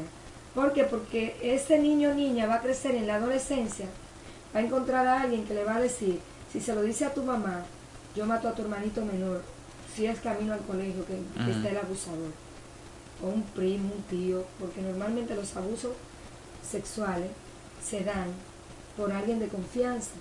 Lamentablemente. Pero como le normalizamos desde primera infancia que a los adultos se respetan y que todo el que te saluda usted está obligado a saludarlo y, se- y sobre todo si es más adulto que usted. Con esa acción, que antes era normal, usted llegaba a la casa de sus abuelos y encontraba un tío que nunca lo vio y le decía, salude a su tío, que ese es su tío. Y tú como niño no querías y te quedabas rezagado. Claro, porque vamos a poner la línea de que, ok, uno tiene que darle al niño la costumbre, de que la cortesía, La digamos, la, cortesía. la, la, la, lo, eh, la cordialidad. Pero su cuerpo, el límite de Exactamente. tu cuerpo es tuyo. Bendición tío, saludo. Pero ahora, si el niño no quiere eh, tener un contacto físico, no hay, por- como usted bien indica, no hay por qué obligarlo. Es que no, porque Sí. cuando tú lo obligas, tú le Ah. estás normalizando la conducta de, la, de que a pesar de que tú no quieras, si el otro te lo exige, tú tienes que Mm. ser abierto a ceder. Exacto. Y eso se vuelve un factor de riesgo. Eh, estamos, digamos, aprendiendo a que él anule sus emociones para, para que el otro se sienta bien. Le estamos mostrando que tus emociones no valen aquí, lo que vale es lo que siente el La otro, autoridad del otro la, auto- la autoridad del otro. Y, y eso es, yo creo que con un hola, buenos días, buenas tardes, yo creo que ya es Ya. suficiente. De hecho, en, en los países desarrollados la gente no anda con tanta sal- salamería como nosotros. De verdad, esto es hermoso. Mm. Nosotros tenemos una, una fortaleza emocional porque somos muy gregarios, muy cariñoso. Yo lo digo, pues yo me encuentro con mis amigos de adolescencia, yo me desguindo del cuello y brinco, y aunque esté quien esté ahí, eh, por ejemplo, en la marcha del, del sábado yo me encontré con un ex compañero de trabajo que trabajábamos en el año 91 juntos. Imagínense cuántos años sin vernos. ¿Eh? 90, 94, 90, por ahí. 94. Va, va 20 años, ¿verdad? Digamos. Sí. Y me encontré con él que su esposa es psicóloga. Y yo había hablado con él vía telefónica porque trabaja en una institución que yo tuve que utilizar para da- dar unos servicios cuando yo, fulano. Dices, y le- el tono de voz lo identifica y dice, sí, y yo soy Cristina, y empezamos a hablar. Pero encontrarnos, yo no sabía que su esposa estaba ahí, yo me le guindé del cuello, yo le di un abrazo, y él me abrazó. Dice, mira, esa es mi esposa, es psicóloga. Porque somos así. Y esto es saludable para la salud mental. Correcto. Claro. Entonces, en la comunidad tenemos que volver a esos vínculos primarios de hablar con la gente, de ser cercanos, de aunque estemos deprisa, usted tiene que sacar, si no cada semana, aunque sea cada 15 días, un mes, un tiempo de coinonía comunitaria. O sea, vamos, nosotros por ejemplo como Fundación Familia Escogida, tenemos una estrategia que son los huertos escolares y los huertos comunitarios. Y con los huertos comunitarios lo que estamos buscando es volver, número uno, al verde. Número dos, que creemos conciencia social de la seguridad alimentaria. De volver a lo que nuestros padres hacían. Yo nunca compré verdura en el colmado, siendo niña. Yo nunca compré auyama en el colmado. Ahora lo- sí. berenjena, maíz, Ahora los niños tienen una ventaja porque ahora hay delivery en todas partes, pero antes sí bien, uno... pero- no, no, pero yo estoy bien, Sí. yo te estoy viendo porque ¿qué Ah. perseguimos con los huertos comunitarios? Primero, establecer los huertos escolares, enseñarle las Mm. escuelas. A través de la SATMAE, enseñar a los padres y que participen del huerto escolar con sus hijos en la escuela. ¿Qué estamos creando? Vínculo entre la familia y la escuela. ¿Qué estrategia? Y, y- y luego, esa estrategia de la escuela se va a la comunidad.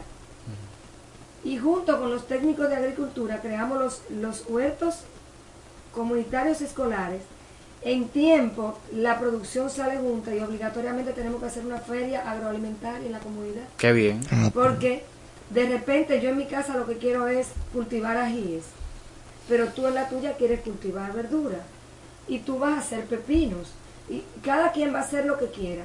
Y la intención es que una familia escoja un solo rubro para provocar en la comunidad. La, el- la coinonía, el intercambio como lo hacían los indígenas y volver Es- ese trueque. ese trueque, tú me das ajíes, yo te doy cebolla, tú me das verdura, yo te doy guandules, dependiendo de lo que cada quien tenga, eso va a ser, porque habrán algunas producciones que se harán en maceta, en, el- en los balcones o en los callejones, pero habrán familias que tienen un pequeño patio que pueden poner una- a sembrar auyama. Mira, e- eso me encanta porque en momentos en que la, la economía a nivel global está resentida, a nivel mundial, el darme, a- al darle a las familias esa forma de que se sostengan y sobre todo de que se sostengan, de que puedan generar sus propios recursos, independientemente, eso es un, eso es grande, Eso están es dando economía- independencia. Eso es economía circular, eso es economía primaria, eh, del hogar. Y lo que realmente tal vez no tendremos mucho espacio donde sembrar, pero si en la comunidad cinco familias dicen, nosotros cogemos las semillas de los ajíes, cinco familias cogen las berenjenas, cinco familias cogen los molondrones, que son de ciclos cortos. Claro, eh, vamos a continuar con, con el tema, me parece bastante interesante y vamos a ampliarlo más, pero tenemos que ir ahora a la pausa obligatoria que tenemos de la patria. Eh, y nada, quédese con nosotros, vamos a continuar hablando de esto, hablamos psicología comunitaria, estas estrategias bastante interesantes. Quédese en su espacio, lluvia de chichiguas. Lo ves en cada barrio, en cada pueblo y en la historia. El dominicano tiene fuerza y gloria. Va con la frente en alto, corazón marchando. Lluvia de chichiguas. Lluvia de chichiguas. Continúa escuchando y dale hilo a tus chichiguas.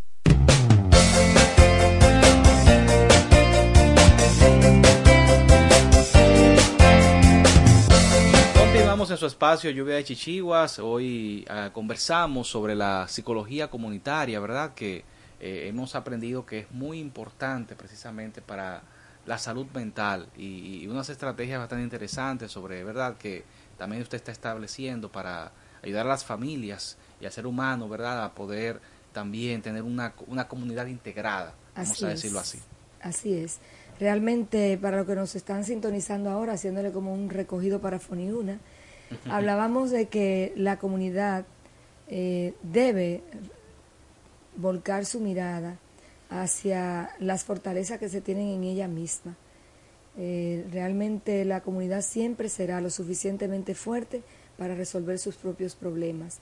Y cuando hablamos de salud mental, eh, tenemos una gran fortaleza como país, como nación, y es que somos un país sumamente alegre y gregario, el segundo país más alegre del mundo. ¿Sabes lo que es eso? La gente, eh, pero también existe un factor de riesgo en esa alegría en materia de salud mental porque se normalizan eh, muchas eh, conductas que ante los niños ellos la perciben como conductas normalizadas por la familia, pero que se vuelven un factor de riesgo para ellos y ellas. Entonces tenemos que tener mucho cuidado, sobre todo cómo gestionamos los adultos las emociones y las decisiones que tomamos delante de los niños, porque en ellos se va a establecer un constructo social que va a normalizar quizás el abuso, el maltrato físico e inclusive lo va lo pone en, condición de riesgo cuando no está un adulto para protegerle, que le ame y que le cuide. Y esto es muy importante que los que nos están escuchando lo, lo sepan, que no podemos obligar a los niños y a las niñas a saludar a una persona que desconoce porque sea tu amigo de adolescencia o porque sea un tío lejano que llegó de paracaídas a la casa. Y mucho cuidado con esto. Otra de, la, de las herramientas a utilizar para prevenir en materia de, abuso y de, de, salud mental también es ser selectivo con el círculo de relacionado que tenemos eh, a la familia. La familia es eh, tu círculo protector inmediato. Entonces tú tienes que cuidar y en esto puedo traer a memoria, estando yo de niña, que mi papá, por ejemplo, le gustaba tomar alcohol, pero a, adentro de mi casa nadie entraba. No lo, no lo hacía. Muy bien. Eh, si llegaba un compadre, un amigo, era abajo de una mata de coco y pasaba por enfrente, pero en dentro de mi casa yo puedo contar las personas que se sentaron en nuestra mesa a comer eh, alguna vez. Siempre eran familiares y un amigo, recuerdo, un solo, y era el padrino de mi hermano. Entonces, con esto hay que tener mucho cuidado, porque a veces le damos acceso a nuestras casas a personas, y yo sé que tenemos también un alto factor de riesgo, porque los padres que trabajan tienen que dejar cuidadores para sus hijos. Pero ahora tenemos la bendición de que tenemos tandas extendidas en las escuelas que aunque no lo creamos es un mecanismo protector porque tú tener a tus hijos con un desconocido es mayor riesgo que tú tenerlo en un centro educativo donde están los educadores que no son cuidadores, pero hay programas que se están desarrollando con tus hijos que te permiten eh, tener esa carga más ligera del cuidado de los niños pero también cuando salen de la escuela, ¿a quién tú seleccionas para que te lleve el niño de la escuela a la casa? Ese motoconcho, tienes que saber quién es. Es decir, uno tiene que siempre tener un filtro, independientemente de, de, de, de uno, tener un filtro de a quién uno lleva a su casa y con quién uno relaciona a ese niño. Y en esa, en esa misma línea, hablando de la psicología comunitaria, otra comunidad que es muy fuerte es la comunidad laboral porque cuando yo como colaborador, como empleado, tengo una situación y mis compañeros de trabajo son solidarios con ella, por ejemplo, yo recuerdo cuando yo estaba embarazada de mi segundo hijo, estábamos en la construcción de mi casa, yo me caí y durante la primera semana yo fui al médico, todo estuvo muy bien, pero en la semana de haberme caído en mi casa sentada, empezaron unas contracciones prematuras, me dieron unos días de licencia, pero ya luego me tuve que reintegrar al trabajo, pero me reintegré al trabajo medicada. y con la medicación que me daban, a mí me daban unas taquicardias que yo duraba casi 45 minutos, que me temblaban las manos. Y mis compañeros, yo recuerdo que me dijeron, Cristina, me habilitaron un espacio en el área de archivo y yo me quedaba tranquilita mientras me pasaban mis taquicardias y luego me reintegraba al trabajo. ¿Y quién propuso eso? Una compañera de trabajo. Y si ella me está escuchando ya, ella sabe que estoy hablando de ella. Y le dijo a todo los, el equipo, a, a Cristina, después del almuerzo hay que dejarla tranquila porque ella está pasando un proceso que se está medicando porque era para, para que el bebé no saliera antes de tiempo. Estaban dándome unos medicamentos para mi útero, mi- mi- para conservar el bebé allí, pero a mí me daban taquicardia. O sea, mientras se estaba procurando que el bebé estuviera bien, yo estaba pasando por un proceso físico en mi cuerpo que me afectaba en el ambiente laboral. Pero si usted no comunica en su trabajo que usted está pasando por una situación cualquiera, que usted tiene a un padre que también lo viví en ese proceso, mi papá tenía cáncer y de repente yo estaba en el trabajo y yo tenía que salir corriendo porque él me decía, hija, estoy sangrando. Yo le decía, papi, llama a la ambulancia que yo te espero en el hospital. Eso es una situación de salud mental que usted está viviendo Claro, claro. tan, tan alta que a mí me coincidió el cáncer de mi papá, el embarazo de mi hijo, con todo este proceso. Recuerdo que cuando papi fallece de cáncer, ya mi hijo tenía un año y cuatro meses. Y mis compañeros de trabajo fueron un, un muro de contención en las emociones tan fuerte que yo no lo puedo olvidar. Y en cada momento de tu vida, por ejemplo, cuando nosotros eh, vivimos como familia la explosión de un restaurante que murió mi hermano, yo estaba en, en Asodoxi, que era mi, eh, era una asociación de psicólogos, y el apoyo que me dieron todos mis compañeros, colegas, fue tan lindo que me ayudaron a sobreponerme emocionalmente de tantas pérdidas, porque fue primero la pérdida de mi, de mi primer nieto, la pérdida de, de mi centro educativo, que lo cerré el 30 de diciembre del 2015, luego la explosión del restaurante y la pérdida de mi hermano, todo en menos de cuatro meses. Y esa contención que te da la comunidad, de que esa persona vaya y te visite y te diga cómo te sientes, cuando sabe que tú estás pasando por un duelo, que el duelo no es necesariamente una pérdida humana, puede ser una pérdida de un matrimonio, puede ser una pérdida de un trabajo, puede ser un accidente que tu vehículo no sirve para nada y no tenía seguros. Tú estás en medio de un duelo y la comunidad que está allí tiene que buscar estrategia para acercarse a ti, escucharte y eso hace que drene tu, tu emoción eh, de frustración, de dolor, de amargura que se da en el proceso del duelo y hasta la rabia. Yo pienso que, eh, eh, no sé por qué estoy pensando en la pandemia, porque pienso en el hecho de que fue muy dañino para la salud mental y, y ahí vemos las evidencias que hay, que aumentaron los trastornos de ansiedad, estrés, depresión y todo eso. Pero eh, ahora que usted, escuchándolo usted, pienso el horror que, que debió haber sido para una persona, por ejemplo, con COVID. Cuando el- ahora, ahora que tiene COVID diría yo que es como una gripe ya, pero en aquel Sí. momento, cuando era desconocido, que estábamos con la incertidumbre y el temor, COVID, eh, me, se- me sentía como un segregado social. O sea, yo estoy pasando por un momento difícil, un momento de incertidumbre que no sé si voy a perder la vida. Entonces nadie puede estar conmigo. No tengo un apoyo emocional. Eso fue, eso fue terrible. Yo creo que Sí. una de las mayores razones de muerte en el COVID era más el, el aislamiento y la incertidumbre de lo desconocido. Porque no hay nada que cause mayor estrés que tú exponerte a algo desconocido, que es lo mismo que pasa cuando tenemos un niño o una niña con una discapacidad intelectual. Los padres entienden que tienen en casa a un niño con todas las competencias porque así lo concebimos y lo idealizamos. Entonces tenemos que aprender a vivir con la diferencia, saber que todos somos distintos. Y yo, una estrategia que yo utilizo como terapeuta comunitaria es decirle a las personas que tenemos que aprender a vivir bajo el concepto de que somos diferentes. Y yo le hago esto, mire sus manos. Y cuando tú tengas una competencia que sobrepasa a la que tú esperas del otro, porque el tema es este, que no es que yo tenga más o tenga menos, es que tú siempre esperas conforme a lo que tú tienes. Y tenemos que aprender a vivir en la diferencia. Yo lo que le digo en estos días a una colaboradora decía, yo no entiendo por qué tan bruto. No, no, no, no, espérame. perdón, cámbiame el lenguaje. Dale gracias a Dios porque tú tienes unas competencias superiores a Él y pídele para que el Señor le provea la que les falta. Y sé tú el canal de bendición para acompañarle en ese proceso de diferencia que tiene para que comprenda. Busca una estrategia para que te comprenda mejor. Por ejemplo, con los chicos y chicas autistas.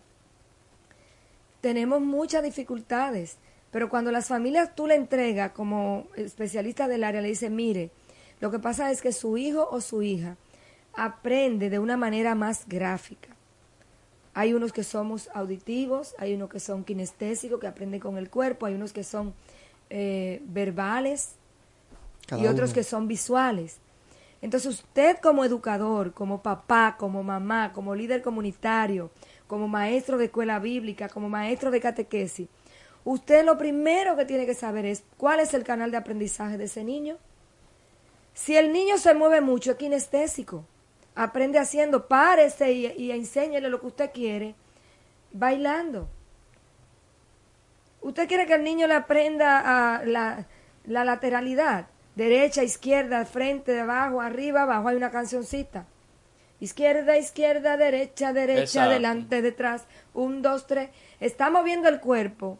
Y cuando usted va diciendo izquierda, izquierda, derecha, derecha, adelante, detrás, un, dos, tres, está enseñándole los números, le está enseñando con su cuerpo y ese concepto en el niño que es kinestésico se va a quedar. U- Usted dijo algo, algo clave. Las manos. En la mano ningún dedo es igual a otro y cada uno tiene una, una fortaleza, porque hasta el meñique, ¿no? Yo no puedo abrir botellas fuertes porque el meñique tiene, se me dobló. y se considera Y- el dedo más débil. Y cuando yo voy a abrir una, un frasco muy apretado, tengo que pedir ayuda y tengo mi, pero tengo ese dedito Tiene el meñique. en el meñique que me quedó un poquito doblado por una mala práctica de fisiatría. Gloria a Dios. Hay que, señores, el profesionalismo y la, y la parte técnica especializada cuesta, pero el tú no utilizar un profesional calificado. Mire, yo pongo ese ejemplo sencillo. Ese dedito meñique lo tengo medio doblado por una mala práctica. Uy. Y eso a mí como adulta me limita al poder destapar un frasco apretado. Y así mismo, qué bueno este ejemplo, miren físico. A mí me encantó. Pero en la salud mental, usted tiene que identificar quién es que usted le va a llevar para poner en sus manos su salud mental.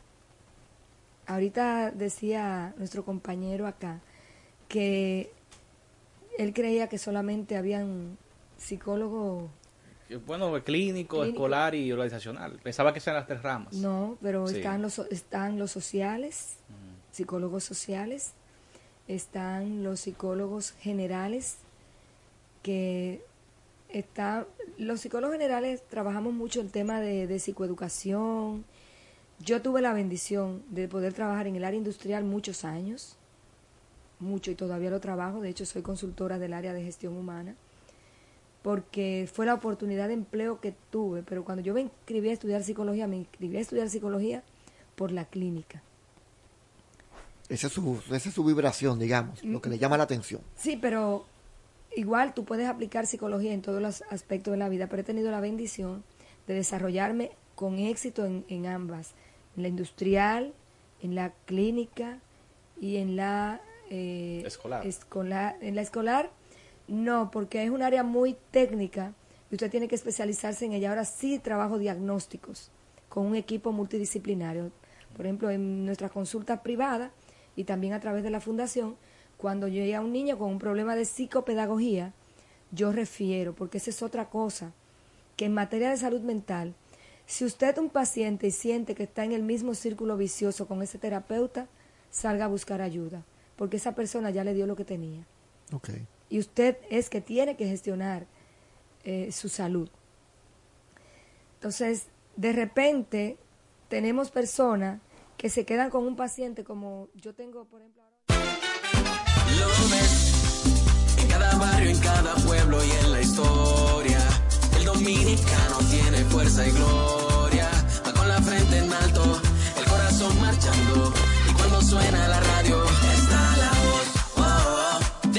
Fuerzas Armadas, cultura dominicana, patriotismo que no se acaba. Esta es la voz oh, oh, oh, de las Fuerzas Armadas, informándote con programas, tocando música que te agrada. Esta es la voz. Radioemisora Cultural, la voz de las Fuerzas Armadas.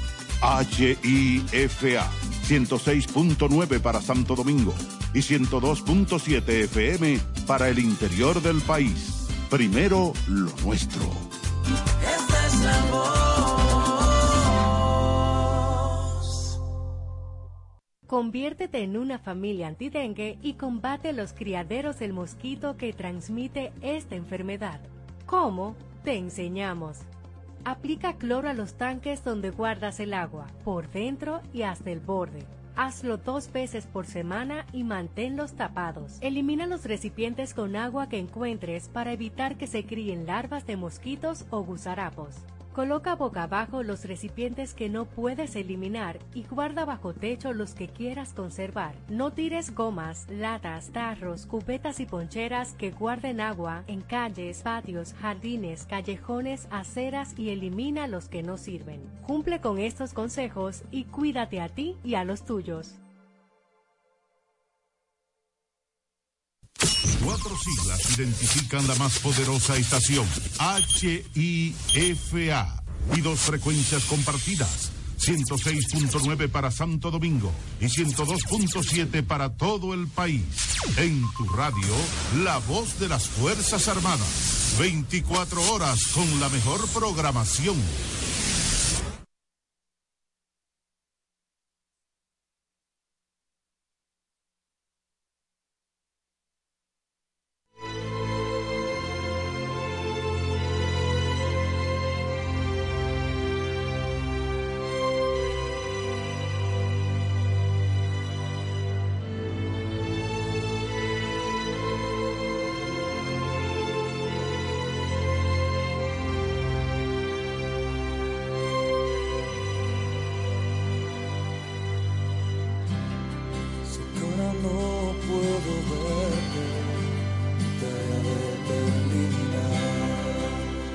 Veces es difícil todo lo quiero botar. Pero hoy tengo una esperanza hace mi fe vibrar. Y prometió regresar pronto, no me voy a encontrar. Pero antes de que